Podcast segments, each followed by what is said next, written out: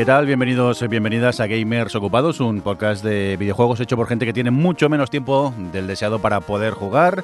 Esta es nuestra edición, la 26, y si me permitís rápidamente voy a presentar al equipo. Hombre, eh, Funs, ¿qué pasa? ¿Qué, qué, eh, qué pasa? Bienvenido. Viva Nintendo, tío. Viva- Uy. ¿Ha venido el Funs o es un doble malvado? ¿Qué ha pasado aquí? Esto es un avance de lo que va a ser el día de hoy. Qué miedo me das. Eh, Johnny, ¿qué tal? ¿Cómo estás? Bien, con sueño, como siempre. Ya, es que un domingo por la mañana es lo que tiene. Aida, ¿cómo estás? Todo bien, con ganas. y sin voz. Ya, ya, ya vemos. Rafa, Buenos días. buenos días. Dios, estamos todos para arrastre. Vamos a ver eh, vía... ¿Por dónde nos hemos conectado hoy? Por Aperín. Roberto Pastor, ¿qué pasa? Hola, buenas, he vuelto. Ya, ya vemos. Bienvenido. Sí, me he tomado unos meses de descanso a ver si me, me- me cortaba el pelo o algo. Ya vemos, ya qué miedo das así calvo, tío. Eh, vamos a por nuestra... Johnny, ¿qué tenemos hoy? ¿Invitada? eh, ¿Que es Star? O... Bueno, que tenemos a Adri, ¿no? Llamémosla X. Sí, hola X. Adri, ¿qué pasa? Hola, yo quiero que todo el mundo sepa que son unos mentirosos. Hasta hace cinco minutos estaban gritando, pegando patadas, tal, y ahora se hacen los dormidos. ¡Qué patadas! ¿Qué ha visto esta? ¿Tenía una peli de Kung Fu o algo? Bueno, para... Cantando canciones de YouTube. ¿Qué va? Si somos unos profesionales. Para los oyentes que eh, también escuchen el, el OTV, eh, gran podcast dentro de la cadena Sons, como Gamers Ocupados y otros más, eh, Adri el otro día hablaba también de videojuegos que dije, pues vente al Gamers, y, y ahí la tenemos. Eh, bienvenida, Adri. ¿Nos vas a hablar Hola. también del Horizon Zero Dawn hoy? Si me dejáis más de una palabra, sí. Dios, prepararos. Eh, ¿Cuántas horas le has echado al Horizon, Adri? 80. Gamers 80 Ocupados. por ahí. Gamers Ocupados, ya veo. Yo no. Yo no he tenido vida durante tres semanas. Oye, eh, vamos ya al grano, ¿no? Que es lo importante y lo interesante. Y empezamos con quién. Mira el Johnny. Hace el guion y se pone el primero. Qué listo. Como siempre, Eh, ¿no? ¿Qué has puesto en el guion? Lo que pasa es que lo hago el primero, cabrón. Bueno, También, cuéntanos. ¿De qué nos quieres hablar? Eh, de Netflix, que la presentación de resultados. ¿Qué? ¿Qué? ¿Qué? O en otra televisión hablan de Horizon y en Gamers Ocupados hablamos de Netflix. O sea, ¿Qué- ¿qué, está pasando aquí? Qué tío? mundo más loco, ¿eh? No entiendo nada. ¿Qué está pasando Son aquí? sinergias de sons. Ya, ya veo. Qué asco de Estos son- palabra. Me da asco a mí mismo cuando la decía, ¿eh? Ala, sigue, sigue, que esto lo quitaré, lo de sinergia. Dale. Eh, luego borda, vale. En la presentación de resultados del año fiscal de 2018, eh, en un informe, eh, Netflix, Fascinante. Netflix dice textualmente, competimos y perdemos más con Fornite que con HBO. Y es que eh, estiman Ah, que... Qué asco, eres de esos padres que dicen fornite. ¿Cómo se dice? No lo sé, Fortnite. no lo sé. Fortnite. Pero cuando es una canción de Phil Collins. ¿eh? fornite lo dice mi madre. ¿eh? Eso es One More Night. Eh, bueno, Netflix eh, en su informe dice que aproximadamente, siempre esto hablamos de Estados Unidos, el 10%, el 10 del tiempo que los estadounidenses pasan delante de una pantalla es con ellos. El 10%. El 10%. Entonces en el- otros países el porcentaje es más bajo, pero no porque eh, haya mm, menos penetración de servicio, sino porque hay otros servicios similares como los videojuegos. Pero en España se sabe cuál es este. En España no se sabe, han dado cifras en Estados Unidos y dicen que los números son similares, pero un poco más bajo en Europa. O sea, Netflix se queja de que no hay más tiempo. La gente no le ve más tiempo porque hay una cosa que se llama videojuegos que les No, quita el tiempo. no solo videojuegos. Eh, tenemos claro, lo hemos hablado varias veces, sobre todo con Adri en otros momentos, que hoy en día se compite por el tiempo del espectador o jugador. No se compite ya por el dinero, porque el dinero, aunque fuera infinito, no tienes el tiempo. Por ejemplo, hay un dato que dice en el informe que cuando en este año YouTube cayó. Cayó X tiempo y eh, mira, en octubre dicen, y durante unos minutos las visitas a Netflix aumentaron, aumentaron una barbaridad.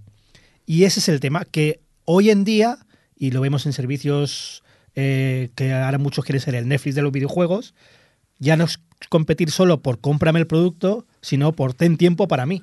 O sea que ahora mismo lo mejor que le puede pasar a un servicio de estos es que el otro caiga. Exacto. Bueno, esto, esto provoca casos de espionaje industrial un poco, ¿eh? Quiero Cuidado. hacer un, pequeño inciso. En la caída de YouTube fue debido a que, eh, no sé si os acordáis de Google Plus, de esa Oh. red social de Google, pues quisieron caparla, cerrarla del todo. La como, extendidísima Google Plus. pues como la- los usuarios para YouTube se generaron a partir de las cuentas de correo del- Uh. de, de Google Plus, fue Google Plus y su cierre lo que causaron la caída de YouTube durante Uh. no sé cuántas horas fue. Me encanta. Relacionado con esto, eh, hay un otro informe, eh, creo que esto lo leí en Anait Games, el 80% de la facturación digital, el 80% de la facturación, facturación digital, que ya es muy alta, está ya eh, subiendo en cifras a contenido físico, el 80% viene de Fornite. ¿Cuánto? El 80%.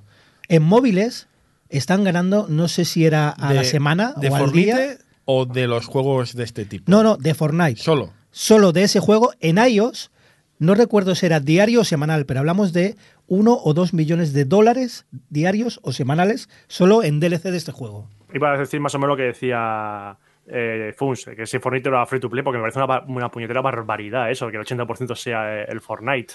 ¿Sabes qué pasa, Roberto? Que es que viendo a los chavales, yo que tengo un chaval en edad, en edad escolar, es que casi que te digo que me lo creo. Te, lo te lo digo de verdad, ¿eh? me lo creo. No, no, sí, sí, eh, lo estoy viendo, se ve ya día a día. Esto, cuando voy a, entrenar al gimnasio al que voy, hay padres que no pueden cuidar a sus hijos y se los llevan al gimnasio y hay una zona de, de relax en la que hay sofás. Todo, eh, hay unos padres que siempre va el chiquillo y se pone a jugar en el gimnasio con, la, con la Switch al Fortnite mientras espera que, que su padre termine el entrenamiento. Y es que es algo que está tan extendido que da miedo. De hecho, eh, ayer, como el equipo ya sabe, yo siempre me pongo a editar el guion del programa el día antes, que es una práctica muy que les hace mucha mucha ilusión. Sí. Eh, estuve repasando todas las noticias del mes de diferentes medios y estuve mirando Mary Station y no os exagero cuando os digo que la mitad pero la mitad, y podéis ir a verlo ahora mismo, la mitad de las noticias de Mary Station son de Fortnite. Pero la mitad, en plan de eh, Fortnite, eh, se revela el evento, no sé qué, no sé cuánto, se revela el tal, eh, cómo sacar el easter egg, no sé cuánto, se nueva temporada. La mitad de las noticias, y, y Station no publica precisamente pocas noticias al cabo del mes, pues la mitad eran de Fortnite. O sea que es alucinante la peña. Yo con un chaval en, en el colegio he notado, siempre hay modas, siempre hay cosas que tiran más que las otras, siempre los chavales están muy metidos en un tema, pero no había visto nunca nada igual. Es, eh, es apabullante. De hecho, me sorprende mucho mm, lo que está ocurriendo con algunos gimnasios, gimnasios de, toda la vida, eh, que están poniendo zonas de entrenamiento gamer. Es decir, salas de máquinas las están cerrando y están poniendo ordenadores para que vayan a entrenar en Fornite y en Counter-Strike. Pero eso- Y sobre todo Eso, Fornite. eso es apro- subirse a la ola y ganar. Exacto, dinero. exacto. Pero bueno, igualmente, esto que decimos que el niño se vaya allí, ya directamente el niño puede ir a entrenar con un entrenador y todo Pero esto. Rafa, eso lo inventé yo, tío. Ya. Eso lo inventé yo, que me compré la PSP, me puse emuladores y me iba al gimnasio y me pasaba el Mega Man 2 con la bicicleta estática, tío. Eso lo inventé yo. Con entrenador personal y todo. Ahí jugando el Mega Man 2. Imagínate en el gimnasio un desgraciado en la, en la bicicleta estática con el Mega Man 2 y a todo trapo. Ay, señor. Pero tenemos más cosillas eh, de, sobre este tema, ¿no, Funs? Sí, pero es que la verdad es que me gusta mucho este tipo de noticias, como que Netflix no reconozca esta, bueno, llámale predominancia del videojuego sobre tal. Me gusta porque durante mucho tiempo eh, los videojuegos han tenido, durante muchísimo tiempo, han tenido como una especie de complejo, ¿no? Hacia lo que es el mundo audiovisual, del cine, de, la televisión. Siempre, y, y no es excepción ahora, eh, siempre han aparecido estas noticias, ¿no? De cómo comparar el videojuego con el cine, ¿no? Cómo, ¿Cuáles son los resultados del videojuego respecto al cine? Y siempre, siempre la noticia, no, es que este año hemos superado. Oigan, señores, hace ya muchos años, muchísimos años que los videojuegos están superando en recaudación al cine y a la televisión. Pero siempre hay- sigue habiendo este complejo, ¿no? Y tiene que venir Netflix a decirnos, no, mira, es que, es que ya, ya, ya es así. O sea, por primera vez, ya, si Netflix reconoce esto, quizá este complejo deberíamos empezar a perderlo, ¿no? Sobre eso precisamente salió hace, hace nada la noticia de que en 2018 eh, los beneficios del videojuego habían superado en ese mismo año a, a Hollywood. Eso es importante matizarlo porque dice, se compara siempre la industria del videojuego con la industria del cine. Pero cuando se habla de industria del cine, se centraliza todo en Hollywood porque es la industria, no es la industria más poderosa del mundo porque siempre obviamos la de Bollywood, que siempre dicen que recauda lo mismo o más que, que Hollywood. O la China. O la, bueno, la China, claro, la China es que también está metiéndose Hollywood en el mercado chino. Ya. Entonces, mucho dinero está sacando Hollywood desde China. Mira, Warcraft, la película. sí. Pues eh, bueno, que has vuelto a salir esa, esa comparación una vez más y este año, bueno, en 2018, eh, los videojuegos han vuelto a salir victoriosos, no por una diferencia muy brutal, porque según la noticia eran 40, casi 44 mil millones, 44 billones, que son los americanos, que son miles de millones, eh, por los videojuegos y 40 y casi 42 mil millones en la industria de eh, audiovisual de, cine, la, tradicional. Pero lo que dices tú, siempre hay una comparación porque hace años no eran un no eran algo no eran dos industrias que se considerasen competición directa. O sea, la competición directa estaba en- dentro de cada gremio, las películas, las series y ya está. Pero ahora esa barrera entre los videojuegos y, el cine y la televisión y el, el consumo audiovisual en casa se ha difuminado completamente. Entonces ya es normal que Netflix diga, em, oye, que sí, sí, pero yo tengo aquí series de leche, porque no estoy, porque no estoy viendo la serie, porque no estoy viendo la casa de papel, que mola mucho, no sé qué, no sé cuánto. Aquí Netflix pues, hace muy bien en tomar nota a ver si la jugada está de hacer sus eh, series interactivas o sus videojuegos en Netflix le sale bien. Pero Roberto, cuando Netflix dice que compite contra Fortnite, no habla de dinero, ¿eh? Habla de tiempo. por tiempo. Sí, sí, sí, sí, sí, yo digo en tiempo. tiempo. Sí, no, yo, yo digo en tiempo, pero claro, el, el- el dinero, la recaudación es un indicador también. Es decir, para que esta gente recaude esta, esta cantidad de dinero, tiene que dedicarle tiempo. O sea, va relacionado una cosa con la otra. Sí, pero Netflix vas a pagar lo mismo, la veas una hora al mes o 40. Le da igual. Netflix lo que quiere es que estés allí, que estés en su plataforma. Tiene que darte algo cada mes. Claro, yo esto es algo que veo todo el tiempo en mi trabajo y que em, yo soy un poco como el... ¿Cómo es el cuento este de Juanito? ¿Era? ¿Y el lobo? Bueno, da igual.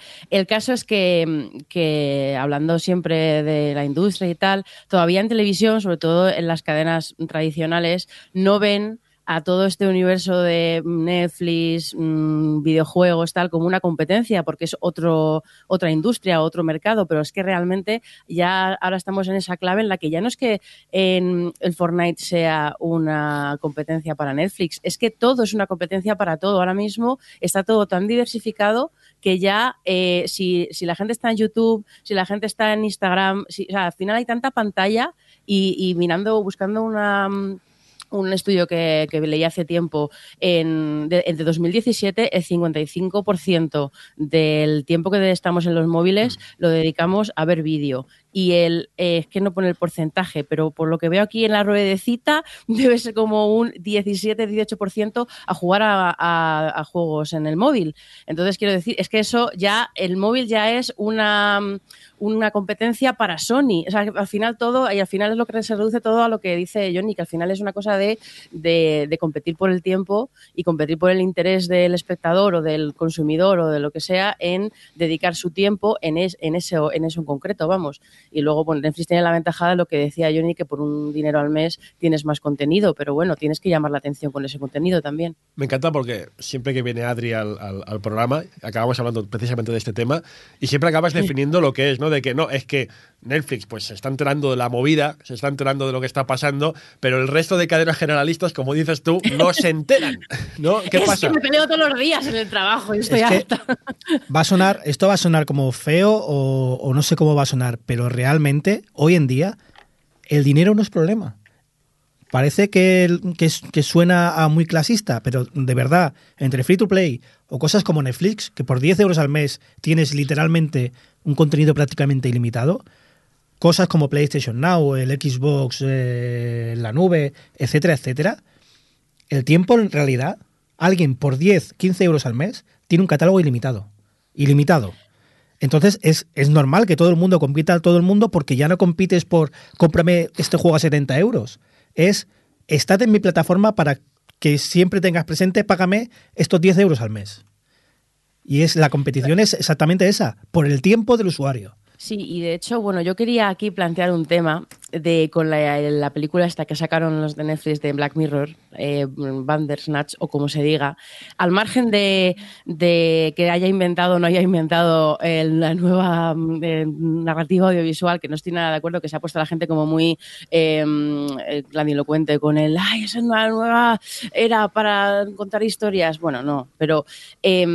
realmente a mí me ha parecido muy curioso cómo mm, nos parece que puede ser una forma de volver a los inicios, entre muchas comillas, porque em, yo creo que Charlie Brooker no eligió que la historia estuviese centrada en, eh, los 80 por casualidad. Está hablando de la interactividad y se está yendo a un momento en el que eh, todavía, que esto es lo que hablábamos en OTV, estaba mucho más claro lo que era un videojuego. Ahora hay muchísimo debate en torno a qué es jugar y qué no es jugar y qué es un videojuego y qué no es un videojuego. Pero en aquel entonces todo lo que fuera interactividad, todo lo que requiriese que el, que el, eh, que el jugador estuviese ahí, aunque sea dando solo un clic nada más, ya era un videojuego. Y se ha ido a esa época. Y claro, en aquel momento muchos videojuegos era simplemente leer la pantalla y elegir entre dos opciones. Y la y era como, madre mía, lo nuevo medio, los videojuegos.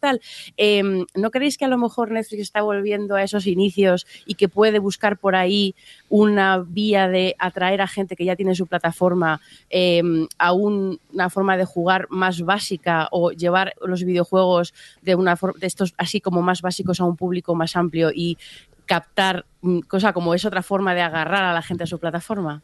Eh, no creo que, es, que sea cosa de Netflix, es cosa de los medios y sobre todo de cómo se distribuyen ahora.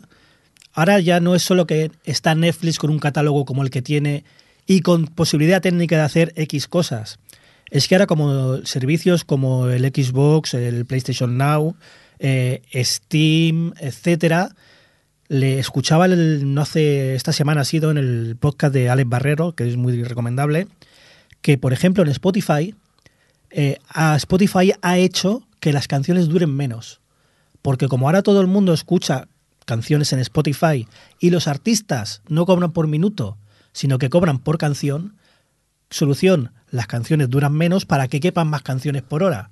Y esto no es nuevo, se ve que pasó también en la radio, que también las canciones las acortaban para que cu- cupieran más canciones en radio. Claro. Y en YouTube pasa al revés. O sea, que no hay, YouTube, no hay exacto. vídeo que no dure 10 minutos por cobrar un poquito más. Por- y por estar que en- estiran, sí. y que estiran y que estiran.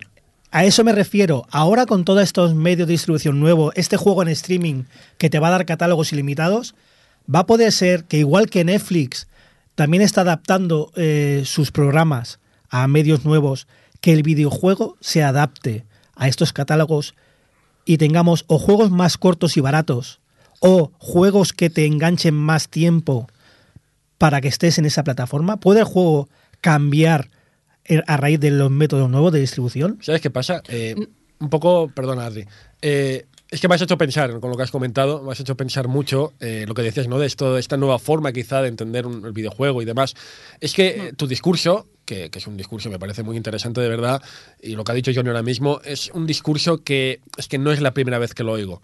Me explico. Eh, en la historia del videojuego, esta, este mismo discurso se ha dicho ya en varias ocasiones. En los 80 se dijo, Dragon Slayer y compañía, se dijo en los 90 con el, el- los mega CDs y estos juegos, los, ¿cómo se llaman? Los full motion video. Quiero decir, eh, el mundo del cine, o llámale el mundo audiovisual en este sentido, siempre, desde siempre, desde los mismos 80, cuando estaban los videojuegos ya empezando a, a repuntar, eh, siempre ha intentado eh, eliminar esta barrera, ¿no? esta frontera clarísima que aparentemente comprendemos entre el videojuego y el cine. Siempre la ha intentado eliminar y nunca ha funcionado. No digo que no pueda funcionar ahora, pero ha habido muchos intentos y, y al final ninguno ha funcionado. ¿no? Eh, Las dos cosas han seguido, cada una siendo la que es. No creo, insisto, es una opinión, no creo que Bandersnatch, o como se llame, porque nadie sabe pronunciar esta, este nombre, no creo que Bandersnatch sea un intento de hacer, de llevar el videojuego a Netflix. No lo creo para nada. Porque es que creo que Netflix, igual que Netflix dice, es que reconozco lo que es eh, Fortnite, es decir, gente que se, se- ve que tiene los pies en el suelo, no tiene la cabeza en las nubes, no creo que se vayan a aventurar algo que para mí es una quimera. ¿Sabes? Entonces, creo que es un producto, bueno, han tenido una idea, han, querido llevarla a cabo, es un producto audiovisual más, no le llamaría videojuego, no sé cómo le llamaría, pero no creo que intenten eliminar esta frontera porque, primero, es muy difícil, yo no me imagino cómo hacerlo y hasta ahora nunca ha servido, nunca ha funcionado. Yo me estaba refiriendo en el sentido contrario. ¿eh? Quiero decir, eh, ahora tanto PlayStation Now, con un catálogo de 600 juegos, el de Xbox, que tiene ciento y pico juegos, eh, esos catálogos hay que llenarlos. Y como digo que en esta mesa nos va a pasar a todos, no tenemos tiempo. A mí me gusta mucho, eh, bueno, a mí me gustan casi todos los juegos, me gusta un AAA, me gustan los indies, incluso echo de menos los juegos tipo AA, un Stranghold en Xbox 360, un juego de este estilo. Esos juegos están desapareciendo. Por un lado, digo, bueno, son juegos que eran más baratos de producir y quizás por llenar catálogo muchas productoras se animen a hacer juegos así.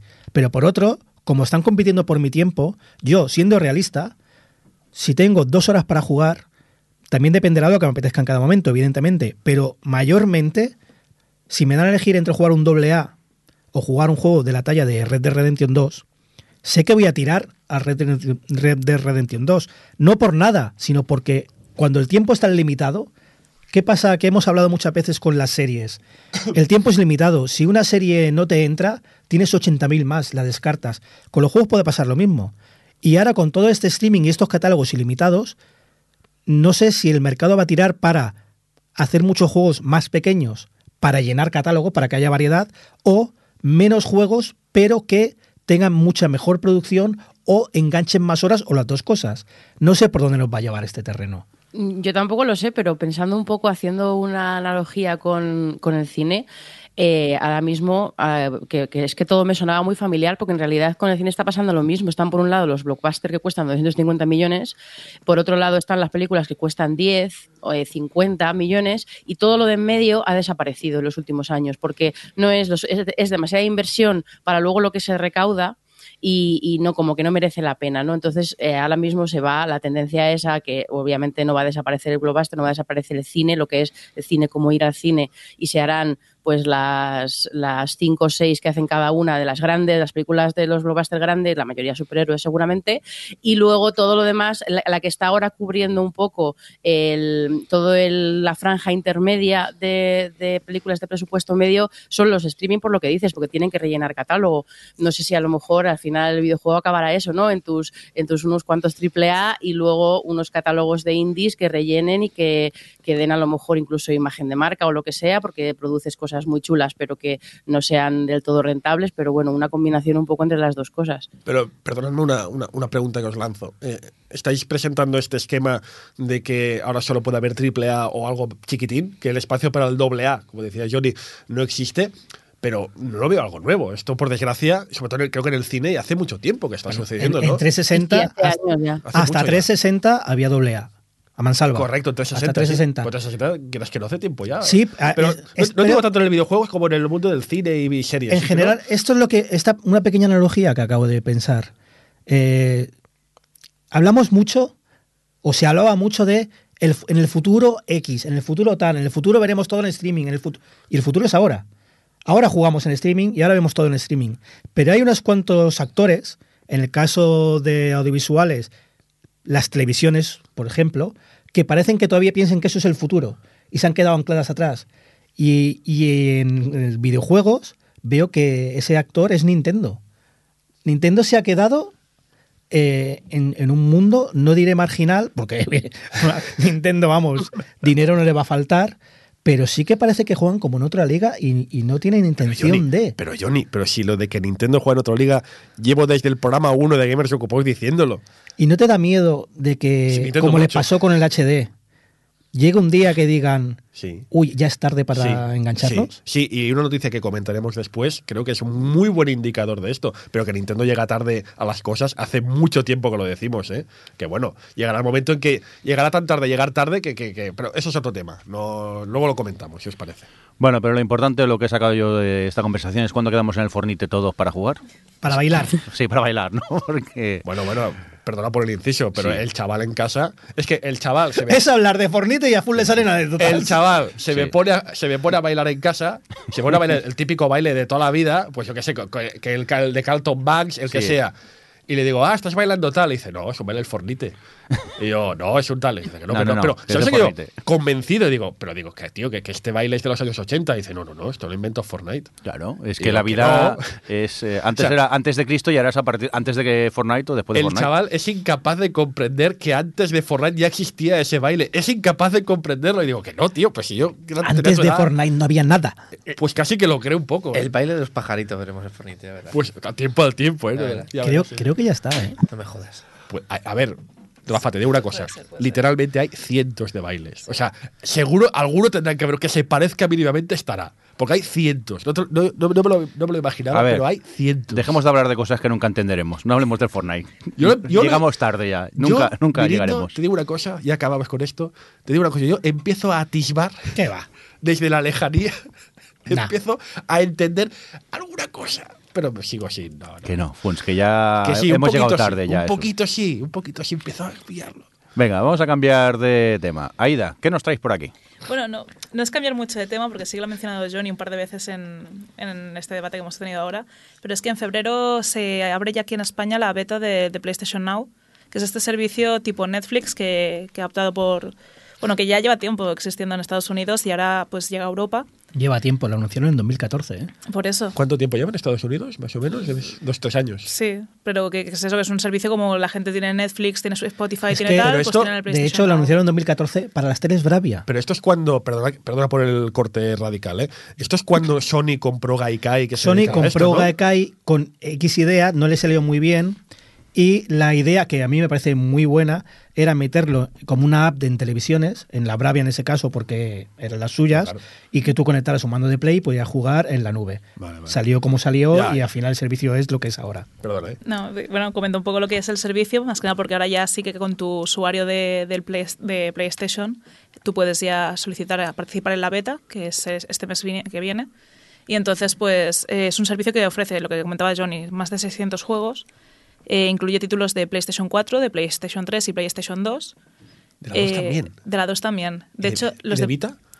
no, de eso de Vita. momento no, no han confirmado. Pobre Vita. Entonces, la posibilidad está que tú puedas pagar, eh, pues bueno, en Estados Unidos ahora mismo se están pagando unos eh, 19,99 dólares al mes, o hay planes anuales de unos 100 dólares al mes, o trimestrales incluso, pues eh, por precios rondaría más o menos eso. Eh, tienes todos estos juegos, todo este catálogo, el cual puedes descargar los juegos y jugarlos offline, ¿vale? Exceptuando los títulos de PlayStation 3, así que con PS4 y PS2 eh, estaría operativo. ¿Y eso? ¿Se sabe por qué? De Porque la emulación de Play 3 es en la nube. Ah, Exacto. Entonces simplemente puedes jugar directamente por streaming. Y luego está la posibilidad de jugarlos en PC, en vez de la consola propiamente, eh, utilizando una aplicación. A mí me interesa saber qué papel va a jugar en esto. Bueno, también ocurre lo mismo con, con Xbox, que es que va, papel va a jugar el tema del PlayStation Plus o de la típica suscripción anual online, que ya se pagan en otras plataformas. Yo pago el Plus, principalmente lo pago por lo- el catálogo de juegos que dan cada mes. Claro, al meter este nuevo elemento dentro de la ecuación, me pregunto si Sony no se planteará sacar una suscripción que sea mm, plus en, en- en lo que respecta a poder jugar online y a lo mejor los descuentos de la tienda y todo eso, y te incluya Precision Now y quiten los juegos que regalan cada mes, porque yo la verdad es que mm, mm, apuntaría a eso. Ya de hecho, este año es el último que van a regalar juegos en el Plus de PlayStation 3. eh, es decir, solo van a regalar juegos de PlayStation 4. Bueno, regalar, regalar ese- ¿y la van a incluir. qué? ¿Y la Vita qué? La Oye, pues aún, aún meten juegos de Vita que son eh, Claro. compatibles PlayStation 4 y Vita. Que la Vita aún un hay. montón, hombre. Pues sí. Sí, Que sí, yo lo- ¿en serio? A mí, a me interesa algo. Eh, ¿Alguien de aquí, de los que estamos aquí, todos hemos pedido acceso a la beta? Yo sí. Yo sí. Yo sí. Vale, todos los que tienen Play 4 Yo no. hemos pedido acceso a la beta. Yo no. Yo no. Aún estáis a tiempo. Yo no tengo Play. No me- Aún así, La verdad es que no me he enterado, vamos, ¿eh? vamos, a, vamos a hacer un supuesto mágico. Esto funciona de lujo. ¿Cuántos de aquí lo pagarían? Yo. Uno de... Yo es que tengo un Yo, problema. eh, Vale, yo- ahí, a mí- ahí voy yo, ahí voy yo. ¿Ves cómo empiezan las dudas? El tiempo. Si ya tengo el Plus y no Claro. puedo jugar a los juegos Exacto. que Estamos me regalan el Plus, Volvemos a lo de antes. ¿cómo me voy a poner a jugar a 600 Exacto, juegos que pero hay? es que eh, la vida son ciclos, ¿no? ¿Y cuándo empezó Sony a regalar juegos en el Plus? Cuando 360 le estaba comiendo la tostada y querían ser los buenos. Ahora que está invertido las Bueno, cosas... En realidad después fue de la- del ataque a aquel hacker que tuvieron, pero bueno, es igual. mm, Para No, fue, fue cuando estaban abajo en el pozo, lo sabemos Bueno, todos. bueno, bueno. Y qué juegazos Y dieron, que- ¿eh? Uf, uf. Pues al principio no daban malos juegos, ¿eh? Al no, no, digo, cuando el ataque hacker, eh, los juegos que dieron, vaya mierda. Ah, sí, es Eh, verdad, sí, ahora sí. que está al revés la cosa, que Xbox está más, más hundida, han No. sacado, han sacado, Xbox hundida, no. han sacado el servicio que han sacado, que es muy bueno el Xbox Game Pass. Está muy bien. Y a un precio muy bueno. Mira los precios de esto, 20 pavos al mes. El plan anual no está mal, pero a mensual son 20 euros al mes. El de Xbox son 9. ¿El de Nintendo? El de Nintendo ni está ni se le espera. ¿Qué, quiero, qué quiero decir con esto? Que eh, Sony no necesita hacer esto, no está desesperada y por eso tiene estos precios y tiene esta- estos temas. ¿Y dónde se nota? Que eh, Xbox Game Pass, a la que Microsoft saca un juego suyo exclusivo AAA, inmediatamente de salida está en el catálogo. ¿Tú crees que aquí van a poner The Last of Us 2? No, porque ese te lo vas a comprar de salida sí o sí. Un Red Dead Redemption lo ves aquí, no lo ves. Aquí veo la balanza. Me gusta, me gusta el, el servicio y si lo por 100 dólares al año, eh, al mes te sale 9 euros, está muy bien. Pero estamos en lo de antes, estamos compitiendo por tiempo y no me estás poniendo tus exclusivos. No, no, me gusta el, me gusta el servicio, pero realmente, si lo pienso sinceramente en el momento de poner mi visa, yo creo que no lo pagaría. Pero te lo digo así, el PlayStation Plus al final también le pasa lo mismo. Y mucha gente está suscrita. Pero se te obligan a tenerlo. A ver, que hay muchas manos levantadas por aquí. Aida, por ejemplo. Vale, en mi caso, por ejemplo, que he dicho claramente el sí, eh, también porque he visto que hay otra opción en Estados Unidos que se estaba haciendo, que es que trimestralmente también hay el pago por 25 dólares al mes. O sea, no, no parece tan, tan locura los, los pagos que son. Yo ahora me encuentro en una situación de mi ordenador está en las últimas. Mm, pillarme un ordenador nuevo me costará bastante porque ya me lo quiero renovar todo. No es en plan de solo voy a upgradear gráfica. ¿Y qué pasa? Tengo PlayStation desde mayo, pero no tengo muchos títulos. Y los que tengo son sobre todo de, de estar pagando el PlayStation Plus. Entonces, es una oportunidad de decir, tengo un montón de catálogo. Yo hasta entonces siempre había tenido Xbox, nunca había tenido PlayStation. Por lo tanto, la mayoría de catálogos de exclusivos de, de la Play ni lo había tocado. Para mí es una situación idónea.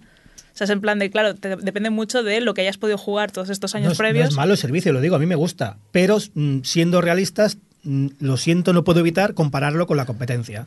Y el servicio de la competencia me parece más barato y mejor. Mira que no tengo Xbox, pero si tú, a veces en estas, en estas navidades he estado tentado. He visto ofertas de 170 euros una One Sí. y dices 170 euros y pagas eh, el, el Plus. Johnny, esta Navidad se está tentado por muchas Pues cosas. sí, y, y he caído en alguna, ¿eh? Enfermo. Y he caído O sea, en alguna. que Tú calla que has caído también. Que tú estés tentado por algo esta Navidad es como decir, bueno. Pero no me digas que no es Sí, sí, tentador. tienes, tienes toda la razón. Eh, para cualquiera que tenga, de hecho me han preguntado estas navidades para regalar una consola, una Switch o una One, y por el tipo de usuario que me lo preguntaba, dije que una One, porque es el típico que tiene una consola con el FIFA, y digo, pues regala la consola con un año de Xbox Pass y quedas como Dios, y es alguien que va a tener su FIFA y luego una colección de 100 juegos para jugar durante todo el año. Johnny, tú tienes cosas relacionadas con, con el tema, ¿no? Eh, sí, eh, respecto justo a esto del juego en streaming, eh, una web llamada Tech Pow- Power Up, creo, eh, ha analizado el consumo de datos y le da que jugar unas 50 horas con eh, el prototipo este, que es un prototipo que puede mejorar el Google Project Stream, que es jugar online de Google, son 300 gigas. O sea, da una media de eh, unos 7 gigas por hora y otras soluciones como la de Nvidia, mm, los datos son similares, varía más entre 5 y 15 gigas por hora. Y eso estamos hablando de que pongamos que juegas, si tienes suerte, 50 horas al mes, en un mes puedes consumir 300 gigas. Que esto aquí nos puede parecer una chorrada, pero para conexiones móviles o contratos en otros países como Estados Unidos, están capadas las conexiones, tienes un máximo de gigas. Y si solo jugando te estás comiendo 300 gigas por hora, puedes tener problemas serios para jugar en el streaming.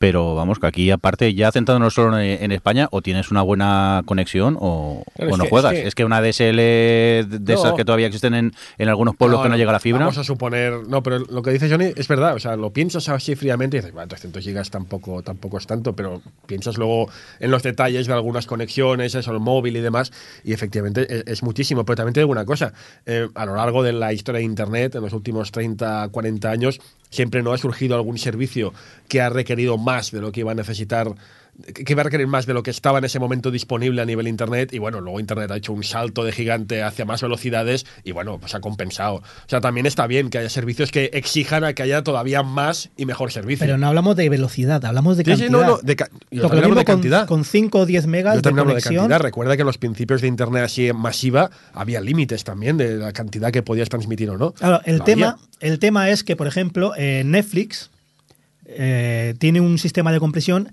especializado y propio. Tienen sus algoritmos que para empezar dividen ya qué tipo de contenido es, porque si es, si es animación, para empezar ya la compresión está tirada. La compresión comprime a saco y se ve de lujo. ¿Qué pasa? ¿Que como es para niños no importa o qué? No, que hay menos movimiento en Vale, pantalla. Claro. Y son colores más lisos. YouTube también tiene algo similar, creo. ¿no? Exacto. Pero Netflix ha ido un paso más. A ver, viven de esto. No, claro, evidentemente. ha ido un paso más y lo que hacen es coger eh, una película, si es una película de acción o de otro tipo, ya separa el códec y luego la misma película, por ejemplo, una película de acción, la divide en escenas de tres minutos.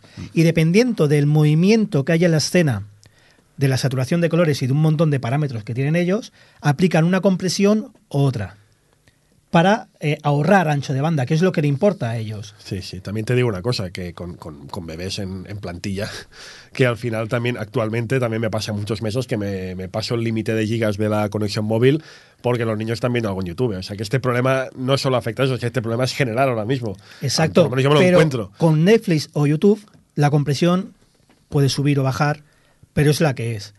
Y para ver eh, un vídeo, con verlo a 24 frames, Claro. está sobrado. A Pero la es que, que- entra en la ocasión un videojuego, ya tienes que tener las resoluciones más altas y la gente quiere jugar a 30 o 60 frames. Y hablas de compresiones, amigo Johnny, hablas de compresiones, y eso me remonta hace un par de meses cuando hablamos de Fallout, que luego hablaremos también de Fallout.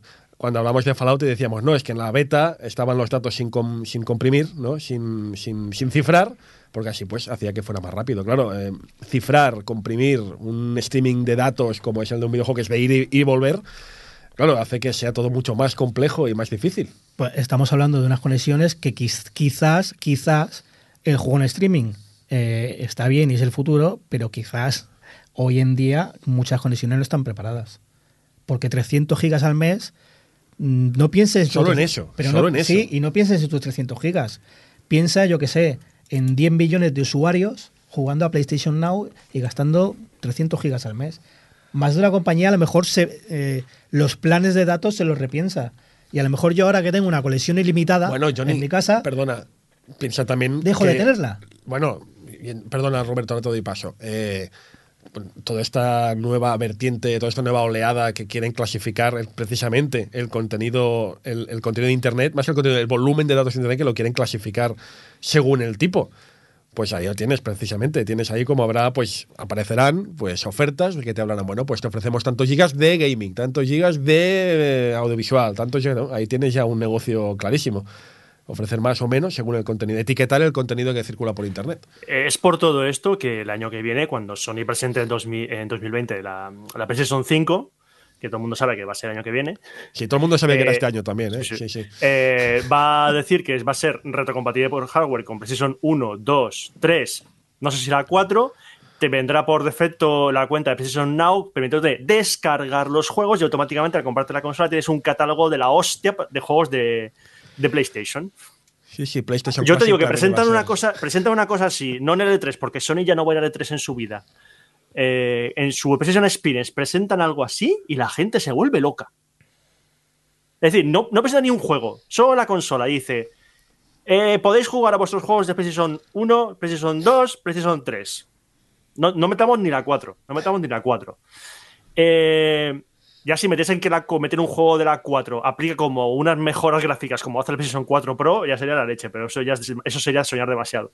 Pero presentan eso. Y con PlayStation Now, que te descargan los juegos y ya está. La gente loquísima. Bueno, bueno, no sé qué decirte, ¿eh? No, no sé qué decir. Que Una parte, quizá, una parte del, gru- de la gente sí, pero toda, toda, No va a pasar. no creo, ¿eh? No, los que juegan, los que juegan al Fortnite no. Ahí está, el Fortnite, eh, da igual, tira. Que no puede salir la 5 todavía, que me acabo de comprar la 4, por Pues favor. está, pues, Nah, ahora, tú no te preocupes que ahora son iteraciones. La 5 y la 4 serán compatibles, espero. Esperemos. Sí, tam- también es eso. Funs, ¿tú tenías algo por aquí de, de Nintendo? ¿Ya, Sí, pero porque- ¿Ya vas con vinagre o no? La verdad es que este programa pensaba dejar a Nintendo, vamos, como lo grande y empresa maravillosa que es, pero, Pero- déjame un pequeño paréntesis. Sí, siempre hay- yo no soy racista, pero... eh, Claro, eh, precisamente sobre el tema, no hablábamos de, vamos, sí, porque Sony está haciendo no sé qué, Nintendo, ahí digo, Microsoft tal, el PC, no sé qué, entonces yo le he dicho a Johnny en plan de, hey, ¿Nintendo qué? ¿Dónde están los planes de Nintendo para este tema? ¿Tiene planes? ¿Tiene planes? Hombre, planes tiene, no sé cuáles, bueno, algunos tiene, pero Nintendo siempre llega tarde, lo hemos sabido mil veces, eh, está todo el mundo hablando del juego online, Nintendo llegó tarde, hablábamos de la descarga digital, Nintendo llegó tarde, siempre llega tarde. Y lo gracioso, esta semana ha sido preciosa, lo será hasta dentro de un par de días, porque es hasta el 31 de enero, si no voy errado. Estos días son hermosos porque entras en Twitter y ves toda una gente, toda una comunión de gente, entre los que me incluyo, que han rescatado del baúl de los recuerdos del olvido a su Wii. Toda la gente está enchufando en más a su Wii a internet, todo el mundo está enchufando su Wii a la tele, Porque eh, Nintendo el próximo 31 de enero cierra el canal tienda Wii. Recordáis que en la Wii había todo era por canales. Entrabas en este canal y podías descargar, era su Steam, por decirlo de alguna manera. Cierra el canal y no podrás volver a acceder a él nunca más. Con lo cual, si quieres conservar lo que compraste en su día, porque tú te gastaste un dinero, si lo quieres conservar, o te lo descargas ahora o lo pierdes. Y esto es un miedo que siempre hemos hablado. Llevamos años hablando de qué pasa si algún día cierra Steam, qué pasa si algún día cierra, yo qué sé, qué pasará el día que cierre una medio de distribución digital. Pues amigos, lo estamos viviendo ahora. El canal tienda de Wii cierra y la gente está entrando en masa porque puedes pasarlo a Wii U, es cierto, pero lo haces ahora o ya se O ya lo pierdes. Han salido, pues, eh, han salido eh, notas de prensa explicando por qué de esta decisión. La típica nota de prensa de no, es para mejorar el servicio de. Tío, si esto no es nada. Y bueno, eh, que sepas eso, amigos que estáis escuchando, los que no sabéis entrar en la movida, que o entráis ya en la Wii o vais a perder vuestros juegos. Cuidado porque se ha hecho mucha, mucha mofa del canal tienda Wii, pero la realidad es que aparecieron algunos productos francamente chulos y hay juegos a día de hoy que solo estaban en el canal tienda Wii, que después por lo que sea ni en Wii U ni en Switch han aparecido. Con lo cual, poca coña con esto. O sea, todos a correr. Teniendo en cuenta que grabamos hoy domingo 27, espero publicar hoy mismo. A más Correcto. tardar el 28, como tardéis mucho en escuchar el podcast, esto ya ha Pero tú sabes lo hermoso que es ver toda la gente ahí. ¿Dónde está la Wii? ¿Dónde está mi Wii? Corre, por favor. ¿Dónde está la Wii? Todos ahí enchufando el canal. ¿Cómo, cómo funcionaba esto con el mando? Vez volviendo a aprender cómo funciona el, el mando de las narices.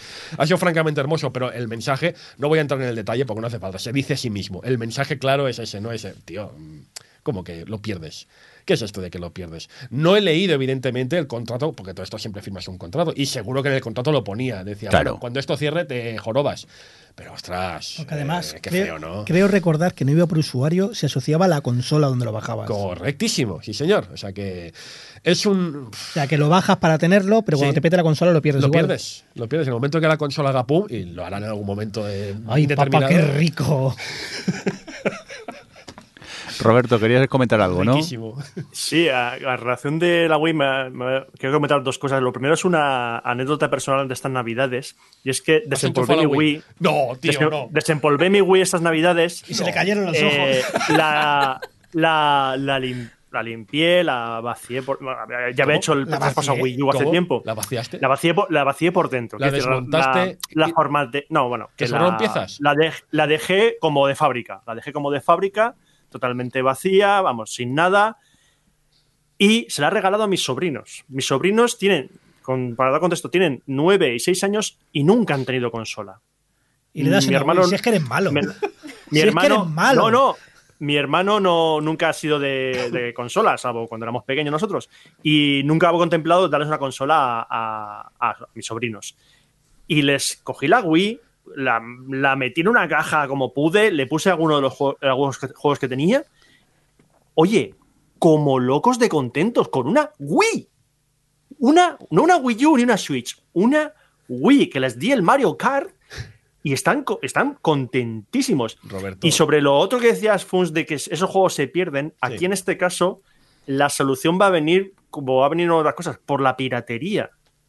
Tú la Wii la puedes piratear de una manera muy sencilla y puedes coger todos los juegos que. buscar todos los juegos que en su día salieron en, la- en el canal tienda Wii, aparte de juegos de ISO, evidentemente, y poder volver a jugar eso. Y esa va a ser ahora mismo la, la única opción Bueno, que les va a quedar a esta gente. Hemos hablado muchas veces precisamente como el- la preservación del videojuego, que ahora es un tema que se lleva muchísimo, pasa por la piratería. Es lamentable, pero es así. Pero solo un inciso, es que me hace mucha gracia lo que has dicho de que regalaste, pusiste la Wii dentro de una caja de cualquier manera y regalaste a tus sobrinos, primos, lo que sea.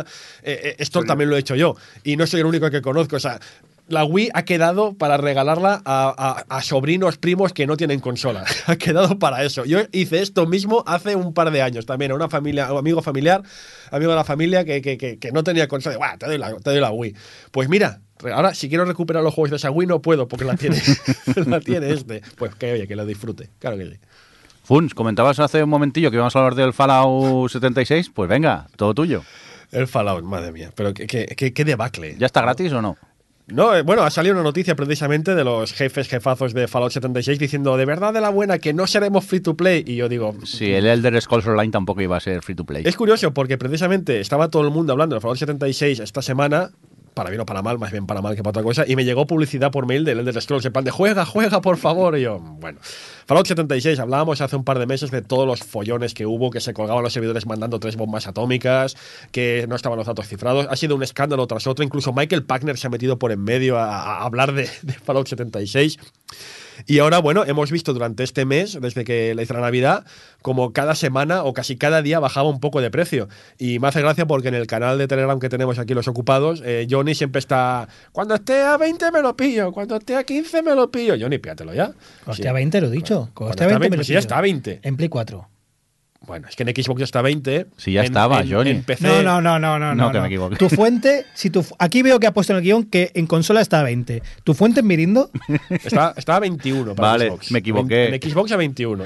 No, pero que a mí me manda un enlace de Fallout 4. Digo, ¿dónde vas? que esto no se conecta online. Perdonar, era los nervios, la, la emoción, te mandé el enlace Hemos visto equivocado. como semana a semana iba bajando siempre 5 euritos, 3 euritos, 4 euritos. Conozco gente, incluso amigos de este programa, que se han comprado la edición coleccionista del juego y no lo han probado todavía, ni lo han jugado, no les interesaba el juego. ¿Qué ha pasado? O sea, tan malo fue. Me, me respondo mismo, sí. Tan malo fue Fallout 4 como para que una institución como Fallout después de esto no lo quiera nadie ni regalado. Decían esta gente que no será free to play, pero es que no me lo creo. Esto en un par ¿Cuánto tiempo podemos hacer una apuesta de cuánto va a ser free to play Seis meses. 76? ¿Seis? ¿Tanto? Seis meses. ¿Tanto? Sí, sí, porque ahora tienen que guardar las apariencias, que han dicho que no. Sí, es que lo que no pueden hacer es un juego que hace tres meses costaba 60 euros, de repente Literalmente. regalarlo. Literalmente. Regalarlo. Pero ya ha pasado Porque esto, si ya vez hay- pasó, ¿no? ha pasado muchas veces Ha y todo ha sido quemas. O sea, han quemado a la empresa y, y la gente ha dejado de jugar y todo esto, así que no, no pueden hacerlo. Tengo que decir que, a ver, es que se- el juego se presta al jiji jaja que hacemos aquí y a mucha bromita.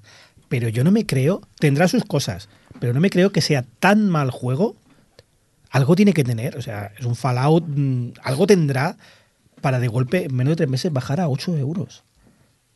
La gente lo- la lo ignora han- completamente. Lo han gestionado fatal y las noticias no le han venido nada bien. Pero tan malo no será. O sea, No, yo, no yo le puede tengo ser. un poco de ganas. No puede eso ser tan malo, Lo digo sinceramente.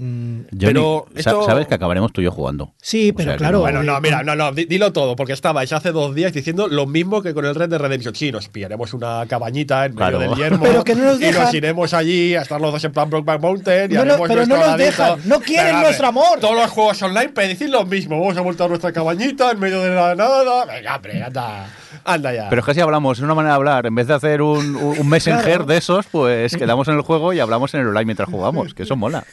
Roberto, querías comentar una cosita.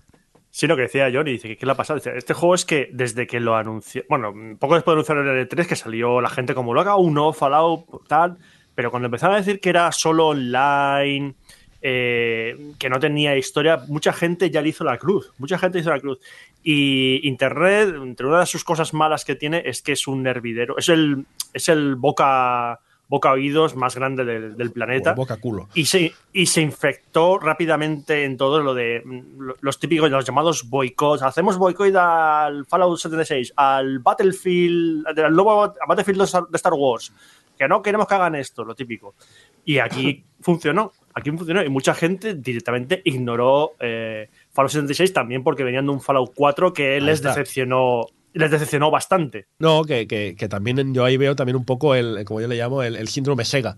Que es en plan de, claro, de haber- de haber- después de haberla cagado muy fuerte, eh, por más bien que lo hagas después, volver a confiar en según qué, pues como mínimo cuesta. Yo ¿no? insisto que este juego, si hay un par de noticias como lo de los al- algún bug sonado que ha tenido, habría vendido mejor. No creo que sea tan malo. Yo le tengo ganas. No, no puede ser tan No, malo. este juego, es No que este juego, cuando lo que estaba roto lo arreglen dentro de unos meses, y la gente dirá, oye, pues no está tan, no está, pues está bien el juego. Yo creo que a lo mejor eh, Bethesda está esperando que ocurra eso y vaya gente a comprarlo por 10 euros, que es lo que vale ahora mismo. Es que ahí está también el tema, es que no ha habido Fallout o por definición cualquier juego de este tipo, de esta, de esta casa, que no haya salido al mercado roto.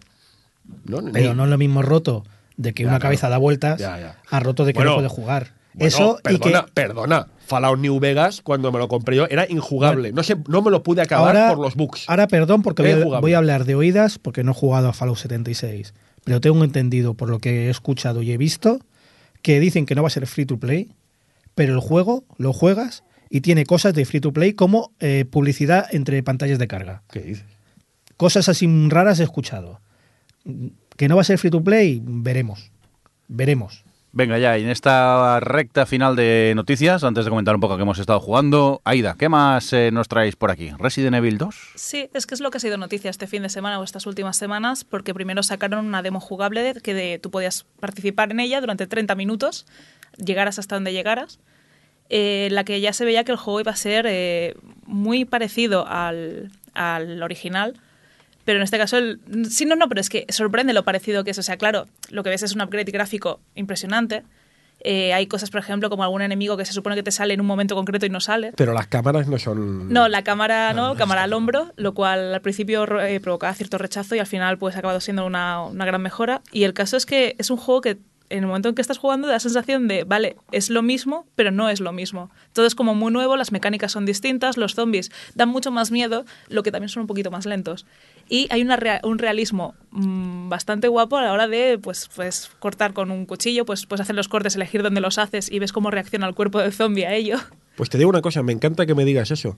Porque precisamente lleva una época, no sé si os pasa, que aparece el remake, o más bien el port de un juego antiguo que jugué mucho de chaval, me lo pillo súper ilusionado, me pongo a jugar y como es lo mismo, exactamente lo mismo, y no hay ninguna novedad, me aburro a los dos minutos, por más que me gustase cuando era chaval.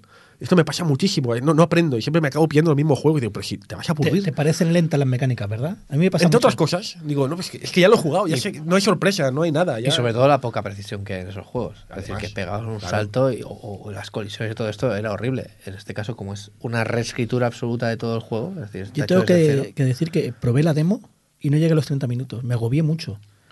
Me agobió, pero me agobió el tiempo. Y eso que has jugado con la VR también del Resident Evil. O sea, No, no, al Resident Evil no jugaba en VR. ¿Pero te daba, No, mie- te daba me- miedico el juego o no? No, me agobié por los 30 minutos. Porque yo quería jugar un Resident Evil. Pero esto yo- no es nuevo, esto ya lo han hecho Mass Effect, lo hizo por- también. ¿Pero por qué? No, ¿Qué necesidad? ¿Por qué no han hecho una sala o una zona? A mí, eh, que juego un Resident Evil y me gusta ir despacito, mirar los documentos, eh, toda la- como se juega un Resident Pero Evil. es una demo, Johnny. Ya, pero hacerlo con prisa me agobió y dije, me gusta mucho, me lo voy a comprar. Y borré la demo.